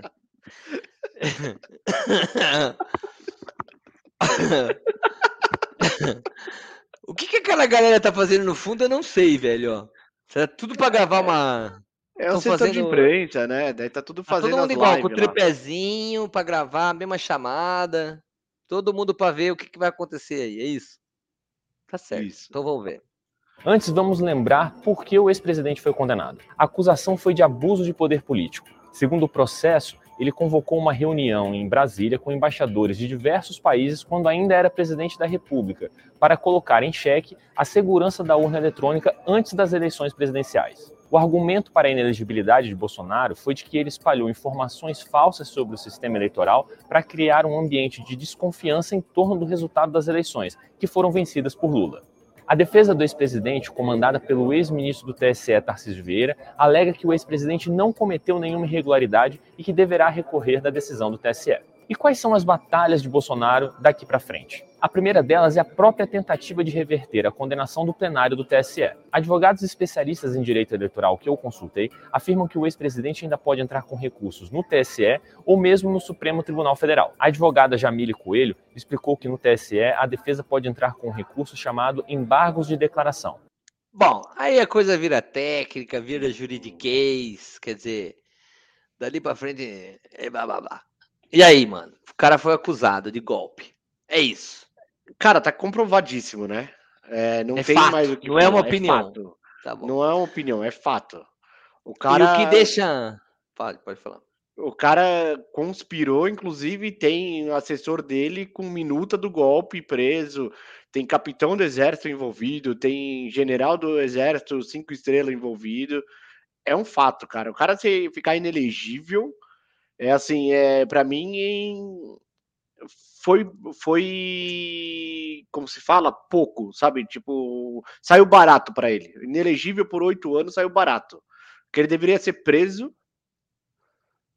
e perder ter tipo ser caçado eternamente, sei lá, não sei se tem prevista esse tipo de pena no Simples, cara. Ele vai ficar oito anos inelegível. eu acho. Isso. Aí isso pode cair ainda. Pode, porque pelo que eu tava ouvindo também hoje de manhã lá no, naquele Felipe Moura Brasil, falando que os advogados dele podem recorrer dentro do STF ali, né? Sim. E é, ó, ele ia explicar agora essa parte aí de, de quanto que a pessoa pode, o que, que ele pode fazer quanto defesa e tudo mais. Mas eu acho, eu acho que é muito político, é uma perseguição que tá tendo, não é, não é legítima a ideia, sabe? É tudo muito assim. Se não tinham feito em curso. Entende o que eu tô dizendo? É só trocar o governo que, que volta tudo. É capaz do cara conseguir sim fazer as eleições e tudo mais. É, enfim. E, assim, é, o negócio é tão político que eu não duvido que ele seja que esse veto aí, né, essa inelegibilidade seja derrubada no STF. Porque qual que é o, qual que é o principal como que qual que é que eles falam lá, não sei que lá político lá, que é o principal chamariz político do Lula é o Bolsonaro. Tem um termo técnico lá, esqueci o termo técnico que eles falam, né? O principal chamariz político do, do Lula é o Bolsonaro. Porque enquanto tiver o Bolsonaro lá, o Lula vai ter essa polarização que ele sempre quer. E a mesma coisa o Bolsonaro. Então eu não duvido que daqui a dois anos, por exemplo, ele ganhe um recurso no STF e ele volte a ser elegível. Porque tem Só para disputar a eleição e fazer frente com, com, Com o Lula. com Lula. É, é o Batman precisa do Coringa. Essa É. ideia do, do super-homem precisa ter o Lex Luthor. É, exatamente isso. O Olha, principal é- cabo eleitoral, lembrei o termo, o principal Cabo cabo, eleitoral. eleitoral. do Lula é o Bolsonaro e vice-versa. É isso. Eu não Que duvido que daqui a dois anos aconteça, eh, tipo, ele impetre lá com uma. Já impetrou, né? Mas que saia uma decisão daqui a dois anos no STF, liberando ele de concorrer. E aí a gente vai vendo essa polarização, né? Continuando. Não, a gente. Cara, vamos começar, vamos continuar aqui. É, o pessoal andou saindo, é isso, Vicente? A gente tá com. Vamos continuar falando de política aqui até o YouTube tirando nós do ar. Vamos embora. Vem, Vamos rir strike. da cara do perigo. Ó, faz um corte desse pedaço. Nós vamos morrer da cara do perigo. Agora nós vamos partir para uma linha mais tranquila aqui. Nós vamos falar um pouco sobre. Ó, Pedro Dória vai ajudar a gente a entender. Eu queria só fazer um adendo antes da política, da gente continuar. É uma chamada simples aqui, ó. Se liga. Ó, Pedro Dória falando.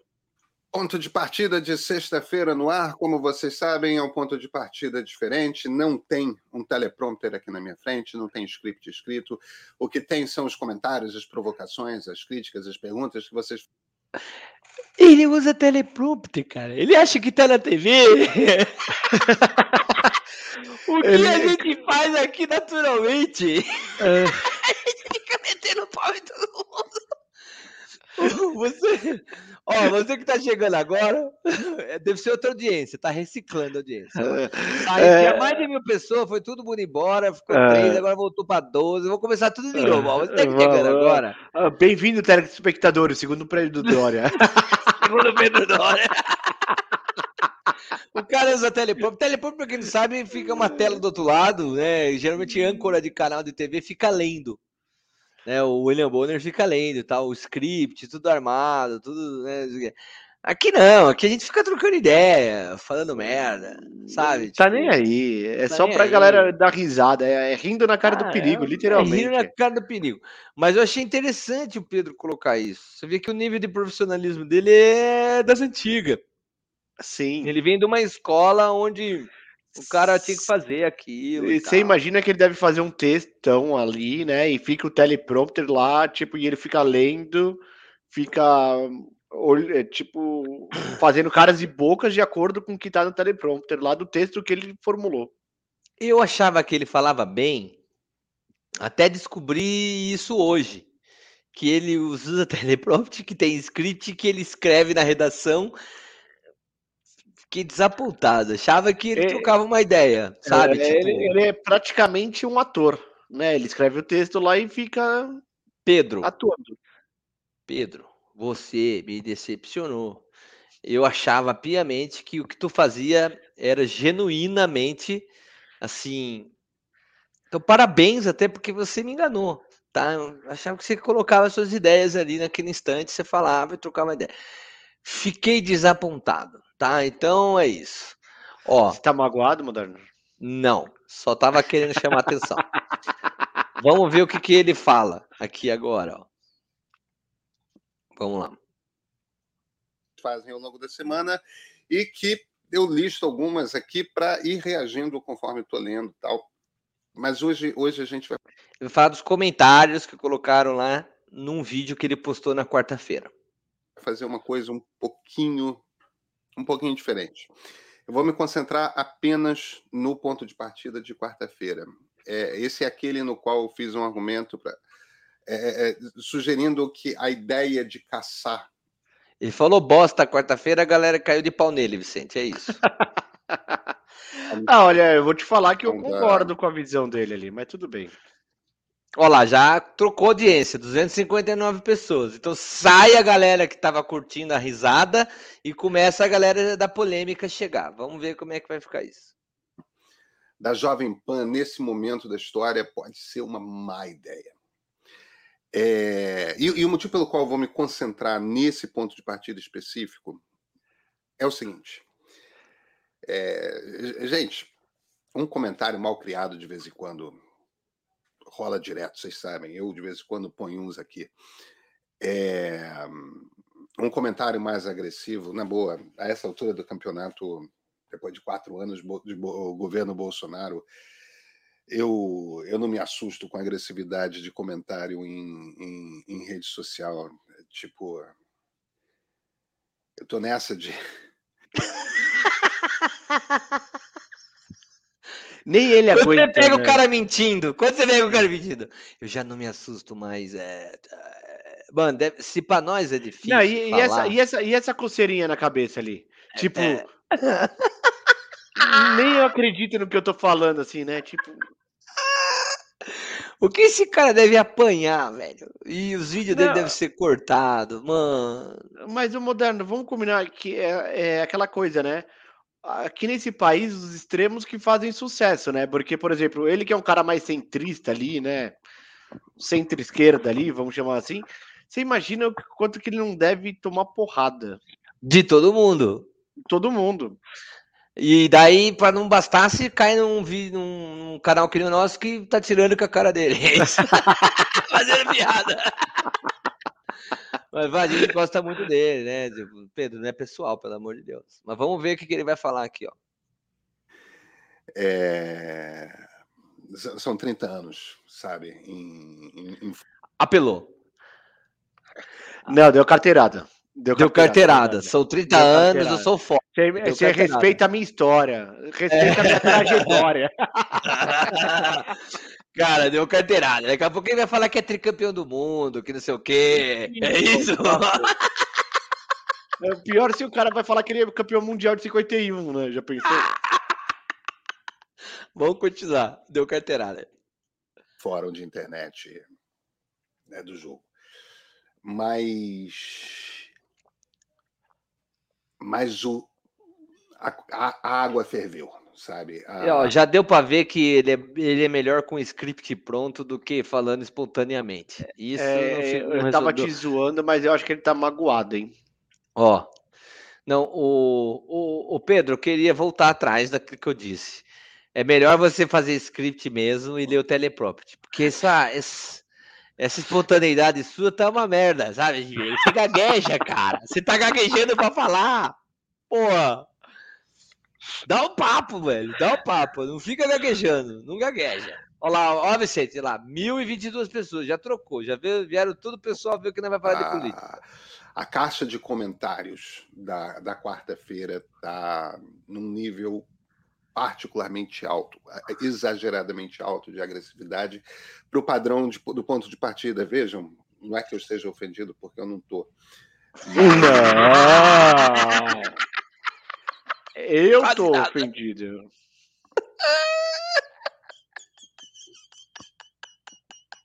Ah, Pedro, Pedro, eu te respeito pra caramba, mas não mente, né?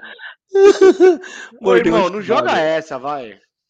Mordeu a chubada. Mordeu. Nossa, mordeu. É tipo, é que nem o palmeirense que ganhou, ganhou o Mundial depois de, 1900, depois de 2012. É igualzinho. Ó, pra isso só tem que te dizer uma coisa, irmão. Quarta-feira.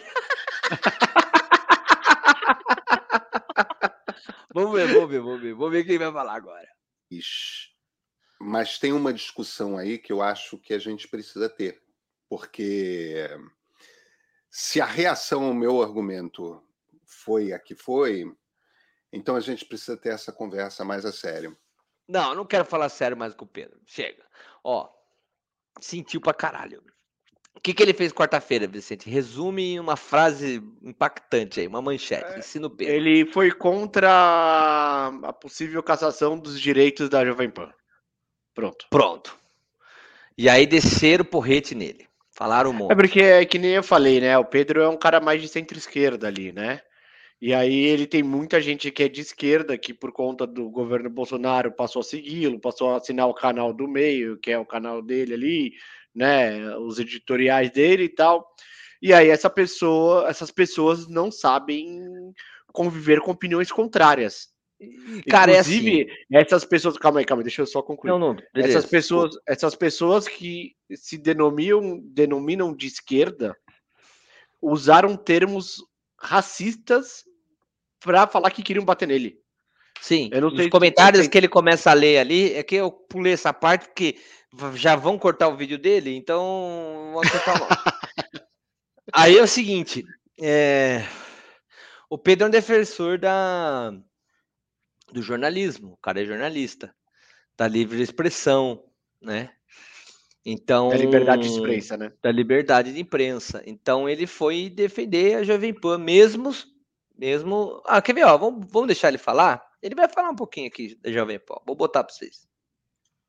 A gente, a gente tem pensado aqui no meio muito no, no Eduardo Cunha e no Arthur Lira, principalmente agora que o Arthur Lira está sendo torpedeado por completo é, por investiga- investigação da Polícia Federal, chegando cada vez mais próximo de esquema de corrupção que ele está com toda a cara de estar envolvido.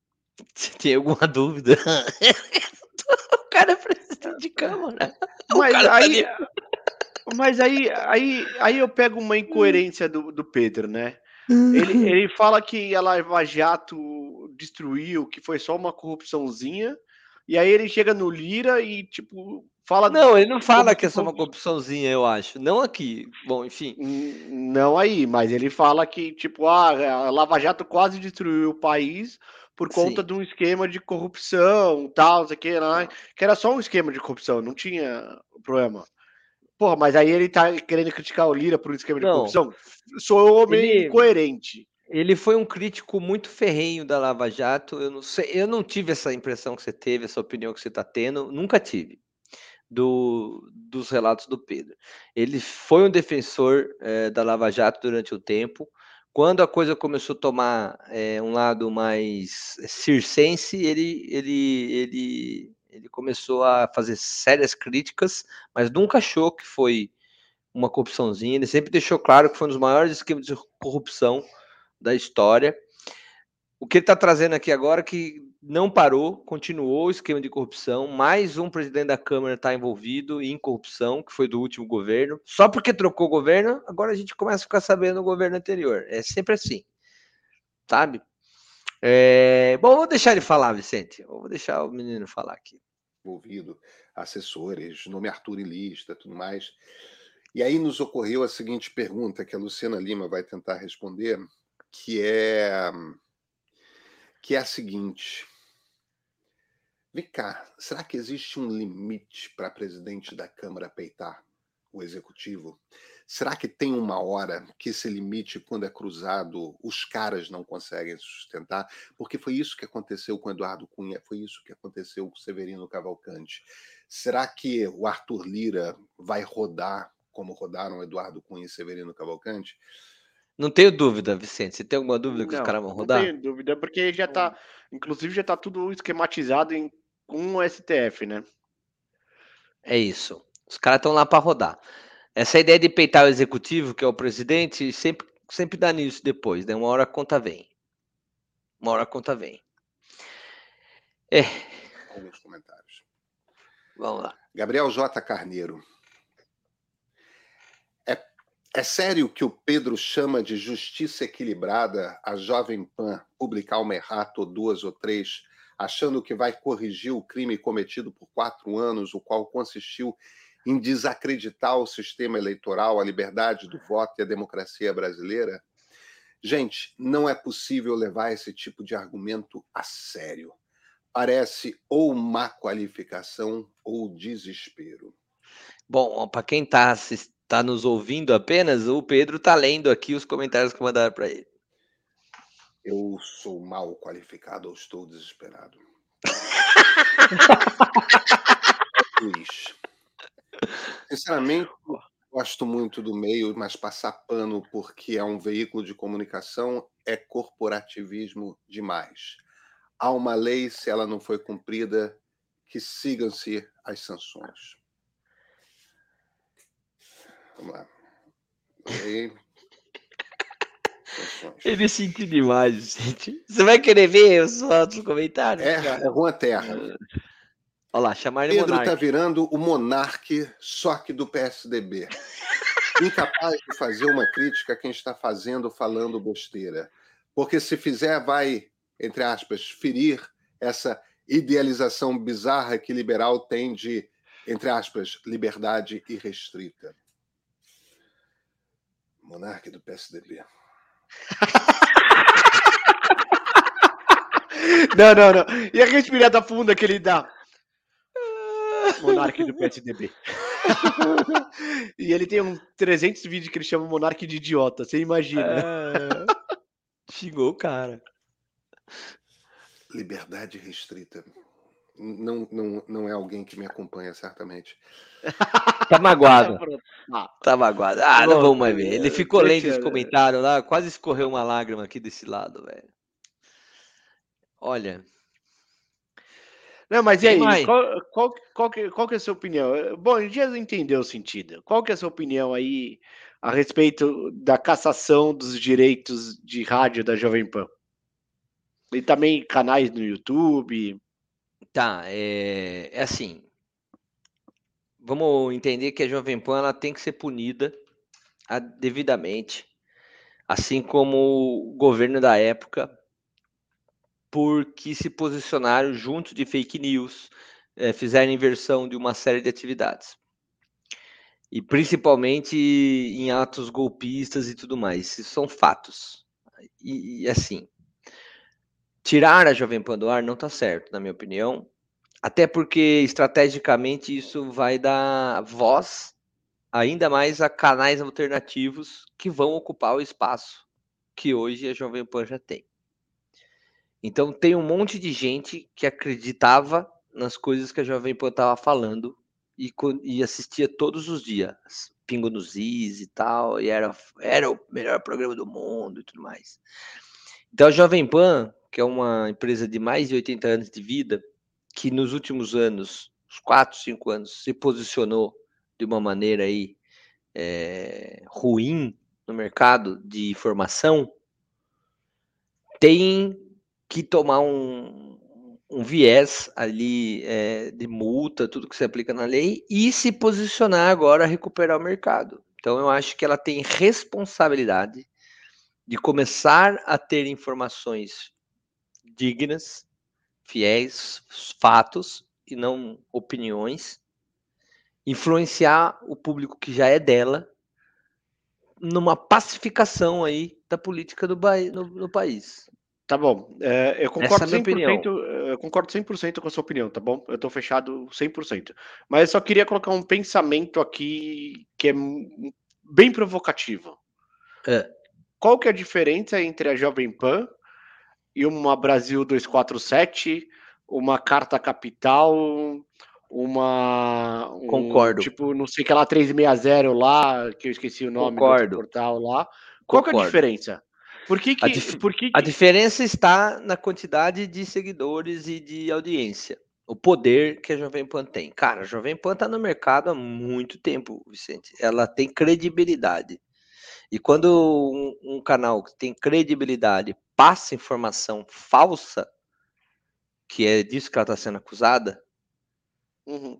É, ela está sendo acusada de, de ter é, divulgado a- as bases do golpe, né? Tipo, ó, as urnas, blá blá blá blá blá blá. É, é- não é nem na fake news que ela está sendo enquadrada, né?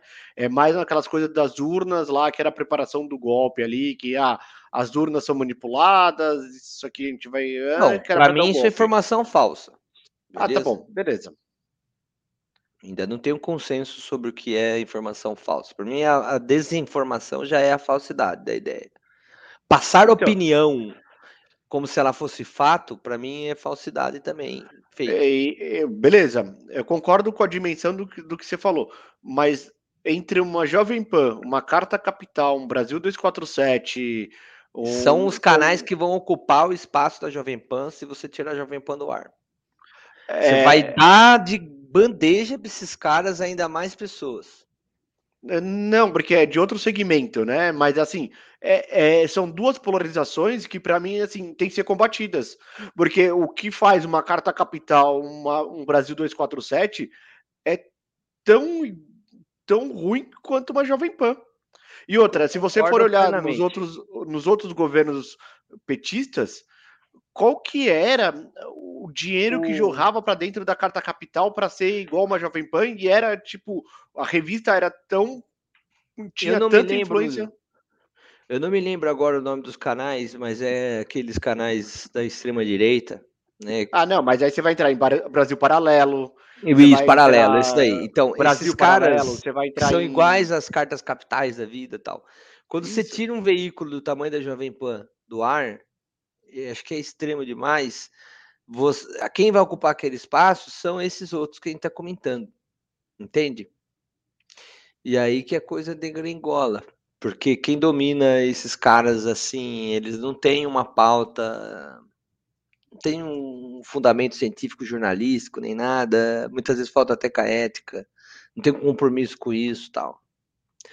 Então eu acho que é errado sim punir a Jovem Pan ao ponto dela deixar de existir. Acho correto ela tomar uma invertida para ela entender que ela não pode ultrapassar os limites.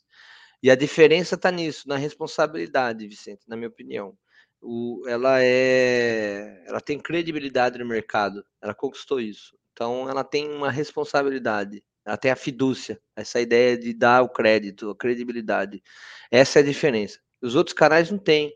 Então, sei lá, qual a diferença de eu colocar num jornal da CNN que nós estamos sendo invadidos por OVNI, de eu colocar num canal do Space UFOs I Love You, que é isso, cara. Então, um canal, foda-se, tem muito pouca gente vendo, só os doidos ali que tá ali brincando, a gente nem sabe se aquele é sério. CNN não, a CNN é mundial, ela tem uma credibilidade. Se passou lá é porque nós estamos sendo invadidos por ETs, entendeu? Tipo, não há, não há dúvida. Então isso significa que você tem um mecanismo na mão que é um poder, e aquilo você tem que saber usar. Acho que a Jovem Pan não soube usar. Mas eu concordo, com a visão da perseguição que você deve estar se referindo. Alguma ideia do tipo, por que, que nós não estamos punindo outros que acompanham a mesma linha editorial naquele sentido de, de falsidade, fake, né? mas aí resolver muitos problemas ao mesmo tempo, não sei se, se vai rolar, mas eu eu, entendi. concordo, é, eu concordo com você que vamos, vamos que nem Jack Stripador, vamos por partes, né? Eu não Nossa. entrando nesse mérito. Agora o YouTube cortou nós mesmo. Não tinha cortado, agora cortou. É, mas é, é que eu vejo que ah, tá me incomodando bastante que a gente a gente está sendo obrigado a ter um único, uma, uma única forma de pensamento nesse país.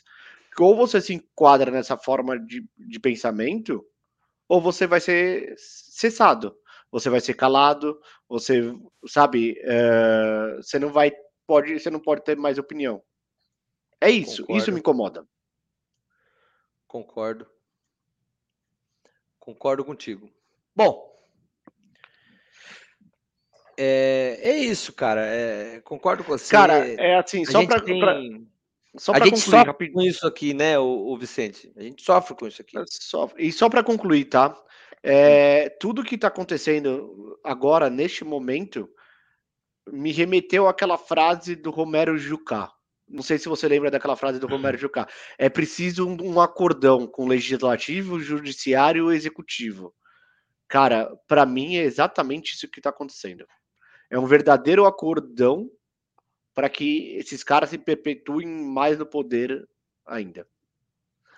E sim, é, eu não tenho, eu não tenho lado, não, tenho político, não tenho uma ideia.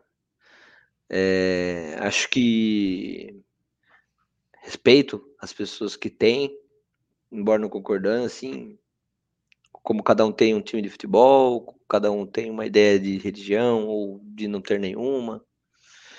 É, acho que falta respeito e os veículos de informação, desde mídia social descentralizada até e principalmente veículos grandes que têm credibilidade, a gente tem uma obrigação, a gente passou isso aqui em outros episódios, sabe, Vicente? A mudança não está em mecanismos de robôs bloqueando informação ou de leis, está no aculturamento.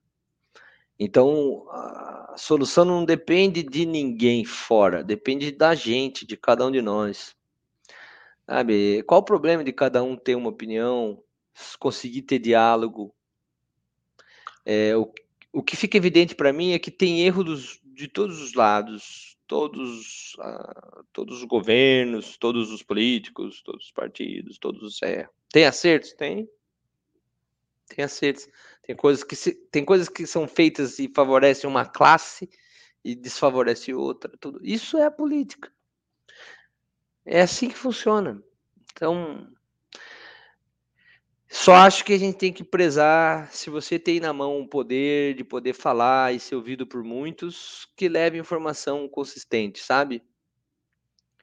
E aí você pode até ter dentro da sua a sua narrativa, ela puxa para uma opinião, para um lado, tal, mas a informação que você passa, ela não pode extrapolar, ela não pode incitar, né? Então é um pouco disso daí. Vamos falar um pouco de Conecta? Vamos. Que agora ficou polêmico. Transforme sua rotina com o Google Workspace da Conecta Nuvem. Receba dicas gratuitas, treinamentos práticos e suporte especializado para empresas. Parceiros Google Cloud com mais de uma década de experiência, eles possuem os melhores materiais para melhorar ainda mais sua experiência com o Workspace. Inscreva-se no YouTube Conecta Nuvem aqui no QR Code que está na tela. É, já mostrei aqui hoje o canal dos meninos aqui, do pessoal, da Conecta. Vamos falar um pouquinho de tecnologia, então? 1.039 pessoas aí, Vicente. Bora. Bora lá.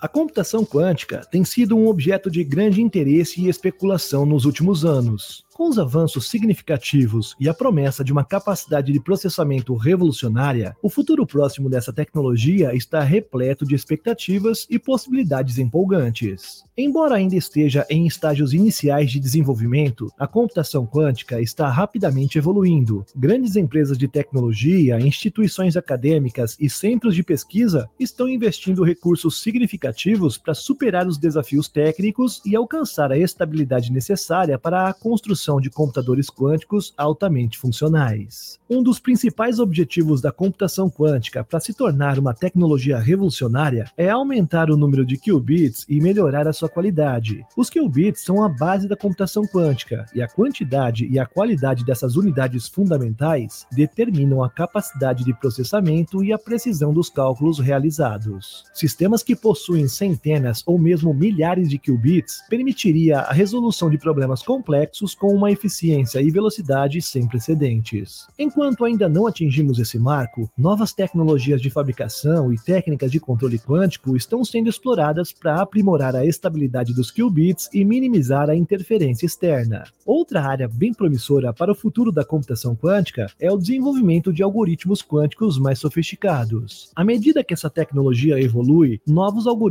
estão sendo criados para poder aproveitar ao máximo as suas capacidades únicas. Algoritmos para otimização, simulação de materiais, criptografia e inteligência artificial estão sendo adaptados e aprimorados para o ambiente quântico. Acredita-se que nos próximos anos veremos avanços significativos com computadores quânticos mais poderosos e aplicações práticas em diversos setores. Empresas e governos já estão se preparando para essa transição, investindo em pesquisa e desenvolvimento de soluções criptográficas pós-quânticas. O futuro da computação quântica é promissor e bem empolgante. Estamos nos aproximando de uma revolução tecnológica que terá impactos profundos em diversas áreas, e nós estamos prestes a testemunhar uma transformação sem precedentes no mundo da tecnologia.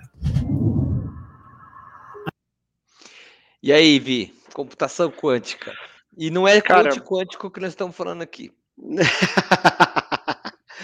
Não, é, eu fico pensando na- nas possibilidades eh, de uma união que vai acontecer entre processamento quântico e inteligência artificial.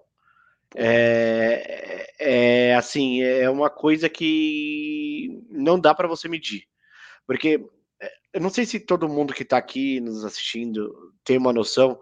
é, hoje, qualquer coisa de computador, hoje, que todo mundo utiliza, ele é baseado em números binários, né? Então, ele é, basicamente, ele é composto por 0 e 1. Um.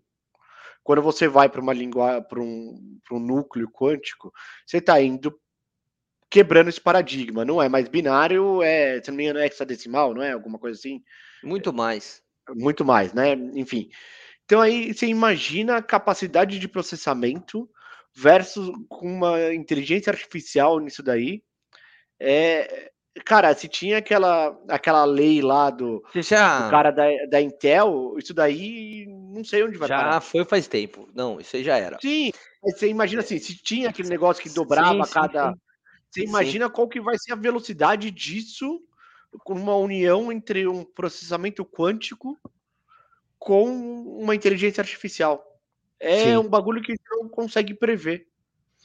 Você. Não, até previsibilidade a gente tá tendo, mas eu entendi que, tipo, cara, né, que nem aquele cara que tava, a gente tava assistindo o vídeo, cara, não sei nem o que é isso, não sei descrever, né? Tipo, vai ter algumas aplicações que a gente não faz ideia. Mas veja, é, primeiro para. É, por que quântico nesse caso aqui? Ele falou em qubits e tudo mais. Mas pensa que. Já assistiu aquele filme do Homem-Formiga e a Vespa lá da Marvel? Que os caras vão É. entrando num, num universo cada vez menor e tem um outro universo lá dentro. Então eles, conseguiram fazer, nós conseguimos fazer tecnologia tão pequenininha que consegue ter uma capacidade computacional tão gigantesca, né? Se você pensar que os primeiros computadores eram grandes, tinha ficava em cima do rio, porque o próprio rio refrigerava a máquina, uns fusível enorme, tinha que trocar umas lâmpadas e tal. E hoje está tudo embarcado dentro dos chipzinhos que eles mostraram aí, uns quadradinhos pequenininhos e tal. Bom. Então, aquilo isso daí consegue não lembra. Isso daí não lembra os primeiros computadores.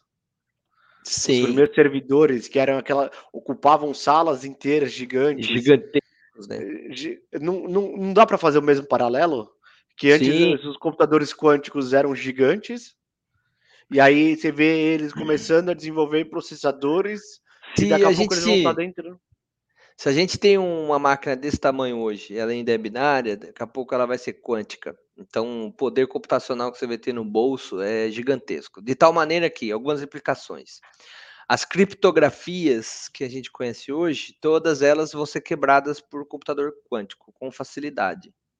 Sim. Então, a gente está aprimorando, ele até falou no vídeo ali que estão aprimorando as criptografias. Uma cri- criptografia tradicional não consegue mais eh, se- eh, ter segurança. Alguns exemplos mais simples para as pessoas que não entendem muito tecnologia. A gente tem reconhecimento de voz como segurança, vai quebrar, porque um- uma coisa quântica com uma inteligência artificial de voz vai conseguir imitar a sua voz fielmente.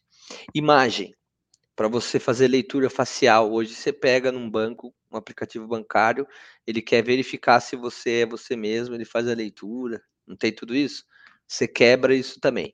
Então você tem uma série de barreiras de segurança que você acaba quebrando quando você tem um computador quântico trabalhando com inteligência artificial, seja de imagem, de voz.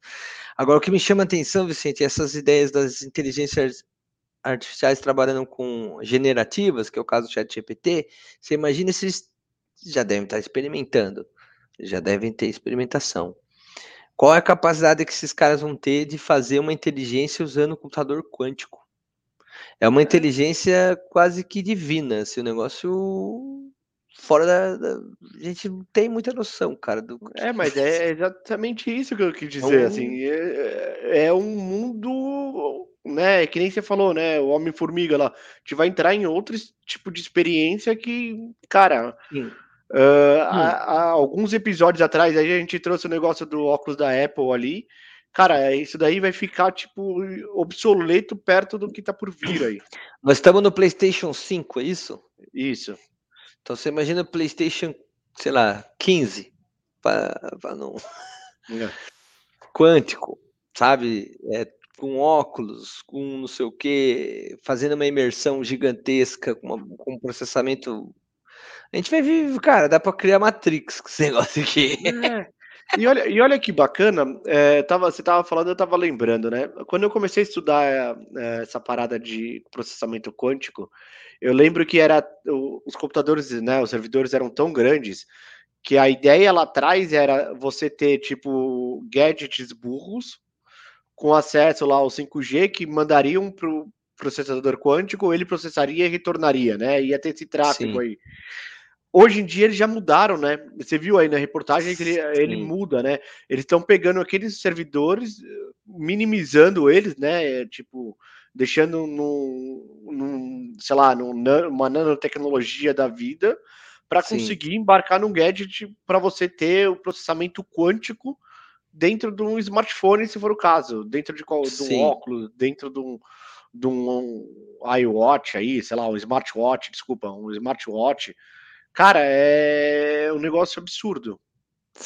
É, Até me fez lembrar uma matéria que eu li essa semana. é, Lá nos Estados Unidos andaram mandando smartwatch, relógio inteligente, relógio, que nem o nosso aqui, Uhum. pro, pro correio, na casa dos- das pessoas. Essas pessoas estavam recebendo, em geral, eram no exército americano, trabalhavam no governo, alguma coisa. E aí, 18 pessoas que receberam entraram em contato com, com o departamento de segurança porque acharam estranho. Pô, tô recebendo de graça um negócio desse. E aí foram fazer o estudo. Ele era carregado com malware. E aí, quando ele se conectava no Wi-Fi da casa, ele saía buscando informações dessas pessoas. Então, é um tipo de ataque social, tá? Sei lá, imagina que você recebeu um smartphone de presente no- pelo correio. Sim. Aí você vai usar. É um pouco É, disso. É um reloginho. Mas isso, e aí se você for num, num paralelo ali, né? É um paralelo um pouco distante. Eu tava vendo um vídeo esses dias aí que o, o cara tava falando que a Amazon, com a inteligência artificial que ela tá embarcando dentro, que ela vai deixar de ser uma empresa lá B2C lá, ou é, C2C ali, né? B2C, 2C ali e tal, que ela vai ser uma empresa S2C, que é Shipping to é, Consumer, né? Customer, desculpa. Shipping, que ela vai começar a entregar produtos que você nem sabe que você quer, mas que você quer. E aí vai ficar tão mais caro para você devolver o produto que você vai acabar ficando com o produto e pagando por ele. Cara, é como se entrar no mercadão, o cara te dá um pedaço de uma fruta pra você experimentar e você leva. A ideia é essa. Tipo, A ideia é essa. É tipo, tá você tá em você- casa, você tá em casa, o mercadão é a sua casa. Você recebeu lá um smartwatch. Não tô entrando no mérito do Sim. malware, entendeu? Sim, Mas, sim. tipo, a inteligência artificial viu que, sei lá, seu smartwatch já tem dois anos. Normalmente as pessoas trocam a cada dois anos. Tô dando um exemplo bem hipotético, tá? Você Tá. troca a cada dois anos e aí ele vai te mandar o smartwatch, mas para você vai ficar tão mais caro lá devolver o smartwatch. Fala, tá bom, já compro porque eu tava, ia trocar mesmo, tá aqui. Inteligente. Ver se funciona. né? Aqui no Brasil os caras não vão devolver, ainda vão, não vão pagar, vão ficar com. E aí vem o Procon, e aí vem o Estado falando que você não pode fazer isso, que se você mandou é de graça, vai vendo. É, 1.124 pessoas vendo a gente falar sobre o futuro que você vai receber coisa de graça em casa. Olha, o pessoal tá interessado.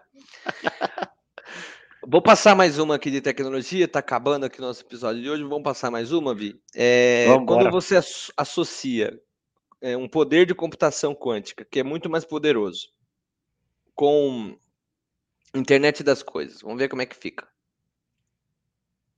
A internet das coisas, ou simplesmente IoT, tem sido uma das tendências mais impactantes e transformadoras no cenário tecnológico. Com a interconexão de dispositivos inteligentes, a IoT promete revolucionar a forma como interagimos com o mundo ao nosso redor. E o futuro próximo dessa tecnologia promete uma revolução conectada, trazendo consigo uma infinidade de possibilidades e benefícios para a sociedade. Um dos principais impulsionadores desse crescimento é a disseminação da conectividade de alta velocidade, como a tecnologia 5G, por exemplo. Com a implantação em massa da tecnologia 5G, a internet das coisas será capaz de explorar todo o seu potencial, permitindo a transmissão rápida de grandes volumes de dados e garantindo uma latência reduzida, tornando a conectividade quase que instantânea. Com a infraestrutura de conectividade aprimorada, podemos esperar ver essa tecnologia se expandir para uma ampla gama de setores, incluindo saúde, agricultura, transporte, indústria e até mesmo as nossas casas inteligentes. No setor de saúde, por exemplo, a IoT pode desempenhar um papel vital na monitorização remota de pacientes, permitindo que profissionais de saúde acompanhem de perto condições médicas e forneçam tratamentos personalizados com base em dados em tempo real. Na agricultura, pode ajudar a otimizar o uso de recursos, melhorar a produtividade das colheitas e permitir uma agricultura mais sustentável por meio de sensores e dispositivos conectados. Outro aspecto importante do futuro da IoT é a segurança. À medida que mais dispositivos se conectam à rede, a necessidade de proteger esses ecossistemas digitais se torna ainda mais crucial e é essencial que as empresas e os fabricantes de dispositivos invistam em medidas robustas de segurança, como criptografia de dados, autenticação multifator e atualizações regulares de firmware, para garantir que a IoT permaneça confiável e segura. Além disso, o futuro da internet das coisas também será impulsionado pela integração de tecnologias emergentes, como inteligência artificial e aprendizado de máquina. A combinação dessas tecnologias permitirá que os dispositivos IoT se tornem mais inteligentes e autônomos, sendo capazes de aprender e se adaptar ao ambiente em que estão inseridos. Isso abrirá novas possibilidades para automação inteligente, análise de dados avançada e tomada de decisão em tempo real, melhorando a eficiência e a precisão das operações. A internet das coisas transformou e continuará transformando a maneira como interagimos com o mundo ao nosso redor, porém em escala cada vez maior e, sem dúvidas nenhuma, moldará o futuro da tecnologia e da sociedade como a conhecemos. E aí, Vi? Já imaginou um robô fazendo seu lanche no McDonald's? Conectada? Tudo isso. Cara, Quântico. Doideira, é só cara! isso, né? Você imagina a, a, a tua geladeira manda, fazendo, mandando a compra para a Amazon das coisas que você tá, que ela sentiu falta dentro dela. É Sim. isso. E quem vem entregar não é um ser humano. Não é um ser humano, é um carro automatizado lá que, né? Não vou entrar nem, nem no mérito dos robôs, eu não quero entrar nem. eh, Você viu que eu tô fugindo um pouco desse lado. Eu tô querendo trazer para o mundo mais real, né? Uma geladeira, ler, a- Isso, não, não, tá- tá numa- fabricando, não, mais já próximo, né? Que eu tô tentando, tipo, vir mais para próximo, só para dar exemplo. Mas é uma geladeira lá, lendo que tem os produtos que estão faltando, ela já comanda para um marketplace, né? Para uma Amazon da vida. Tipo, ó, compra esses produtos aqui, que tal, não sei o quê, já debita no teu cartão. Aí vem um, um, sei lá, uma entrega automatizada com carro não um carro não guiado ali, né? Ou uma moto não guiada, entrega lá o produto ali, ou pode ser um drone também que sai de algum lugar, entrega para você. Cara, é, é Doideira. absurdo. Doideira. Irmão, Só que assim, mil Diga. eu acho que isso daí tem mais uns uns 15 anos aí, 20 anos para acontecer. Não, não acho que vai ser tão rápido assim. Olha, uma, uma boa, um bom questionamento teu, é, inteligente. É, só que a gente tem que fazer uma separação. Em que país? Porque assim, sua resposta é pensando no seu entorno aqui no Brasil? Não, minha resposta é pensando nos Estados Unidos mesmo, não. Não. Que aí é. Você já tem piloto rodando em Sydney, na Austrália, já tem piloto rodando em vários outros lugares, né, Palo Alto, Estados Unidos, tal. As coisas já estão funcionando. Já tem carro que faz pizza quando você chama pelo smartphone, sem nenhum ser humano fazendo nada. Parte de dentro do carro, aonde iam os bancos, virou forno, tudo o carro automatizado, ele não tem ninguém dirigindo, tal. E quando chega na porta da sua casa, a pizza está pronta, quentinha, assada do trajeto. Então muda bastante essa logística. De vez de um pizzaiolo fazer a pizza para o motoboy entregar, o próprio carro que está andando ali na região, ele está fabricando a comida que você vai comer.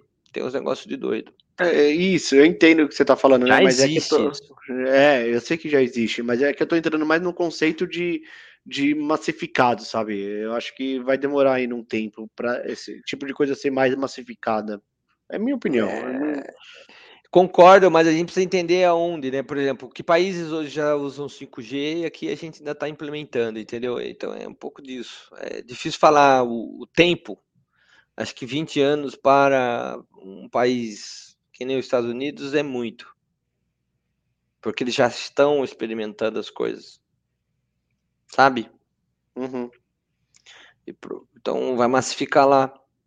É, Ja- Japão e Coreia do Sul, já na Copa do Mundo que a gente fez lá em 2002, já tinha um monte de coisa funcionando que nem nos Estados Unidos estava tendo ainda. Porque Coreia do Sul é menor, Japão é menor, os caras têm alta tecnologia, capacidade. O que, que é, sei lá, a quantidade de pessoas lá é menor, então o que, que é massificado lá é bem menos em quantidade que a, a manufatura tem que fabricar do que um país que não nosso tem 230 milhões de pessoas. Não sei Ah, se. Lá é a densidade demográfica maior, né? Tem que produzir mais com menos, né? É.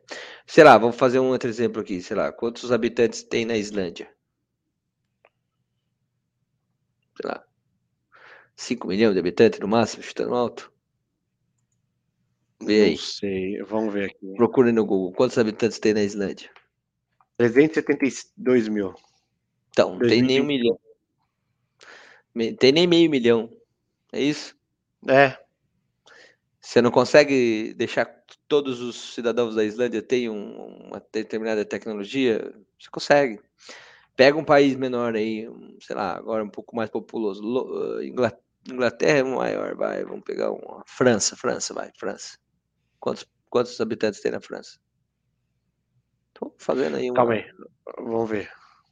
Ou o próprio Japão mesmo, que a gente tava comentando aqui. O Japão tem 125 milhões. Metade do que tem no Brasil. Metade que tem no Brasil. França é 67 milhões. Um terço. Então você vê. é, pode ser que países emergentes ou países subdesenvolvidos ou países que têm menos. A elite vai ter acesso. E isso já acontece hoje. Nossa, o, certa- Ja- o Japão me surpreendeu 125 milhões, hein? Tem bastante gente, né? Por isso que é, É tudo quase- apertadinho lá. Quase uma Rússia. Rússia são 143 milhões. É, é tudo mais largo. Lá na Rússia é tudo grande, tudo espaçado. Então é um pouco disso, cara. Eu acho que vai ter, já tem. Coreia do Sul, quantos, quantos habitantes tem Coreia do Sul? Tem 40, 57, quer ver? Eu tava no gráfico ali. 57 milhões, ó, bem, bem fácil. Por isso que tá, tem um monte de coisa funcionando legal na, 51 na milhões, Coreia. 51 milhões, desculpa. Aí, ó. Ele tem um equilíbrio ali, por isso que tem muita tecnologia funcionando lá, eles têm mercado K-pop lá e tudo mais, isso aqui, isso aqui. Dá para dá para muitos cidadãos ali terem acesso e as fábricas conseguirem produzir para todo mundo, sabe? E aí fica meio igual. Aqui, aqui nessas regiões a diferença vai ser sempre grande. É, muitos têm acesso a reloginho inteligente, outros não estão tendo ainda, é, sei lá, nesse sentido.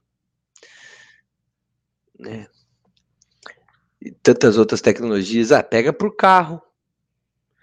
O cara que é classe A, que tem acesso a um automóvel que ele já tem uma série de tecnologias há mais de 10 anos. E agora que vão começar a ter acesso aí mais popular. Não é? É, exatamente isso. Então é difícil quando a gente fala mais massificado, eu entendo, mas é que não é feito para todo mundo também. É, é meio, meio, meio engraçado isso. Bem complicado até de pensar.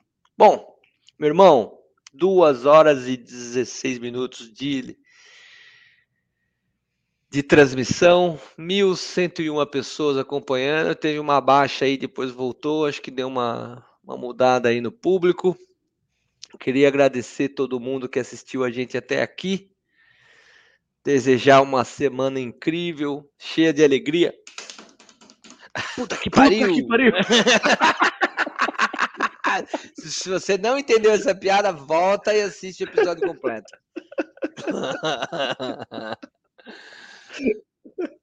Vicente, você tem algum recado especial para dar para esse público querido, maravilhoso, que vem crescendo?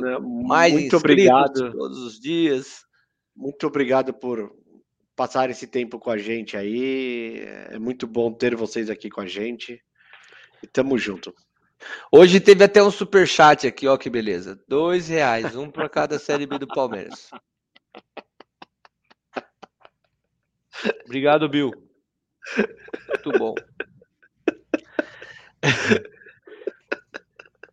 Fechou? Fechou. Tamo junto, irmão. Tamo, tamo junto. Bora. Beijo. Boa Beijo. noite. Bom dia. Boa, noite. Boa tarde. Bom dia, boa tarde. Divirta-se. É, Divirta-se.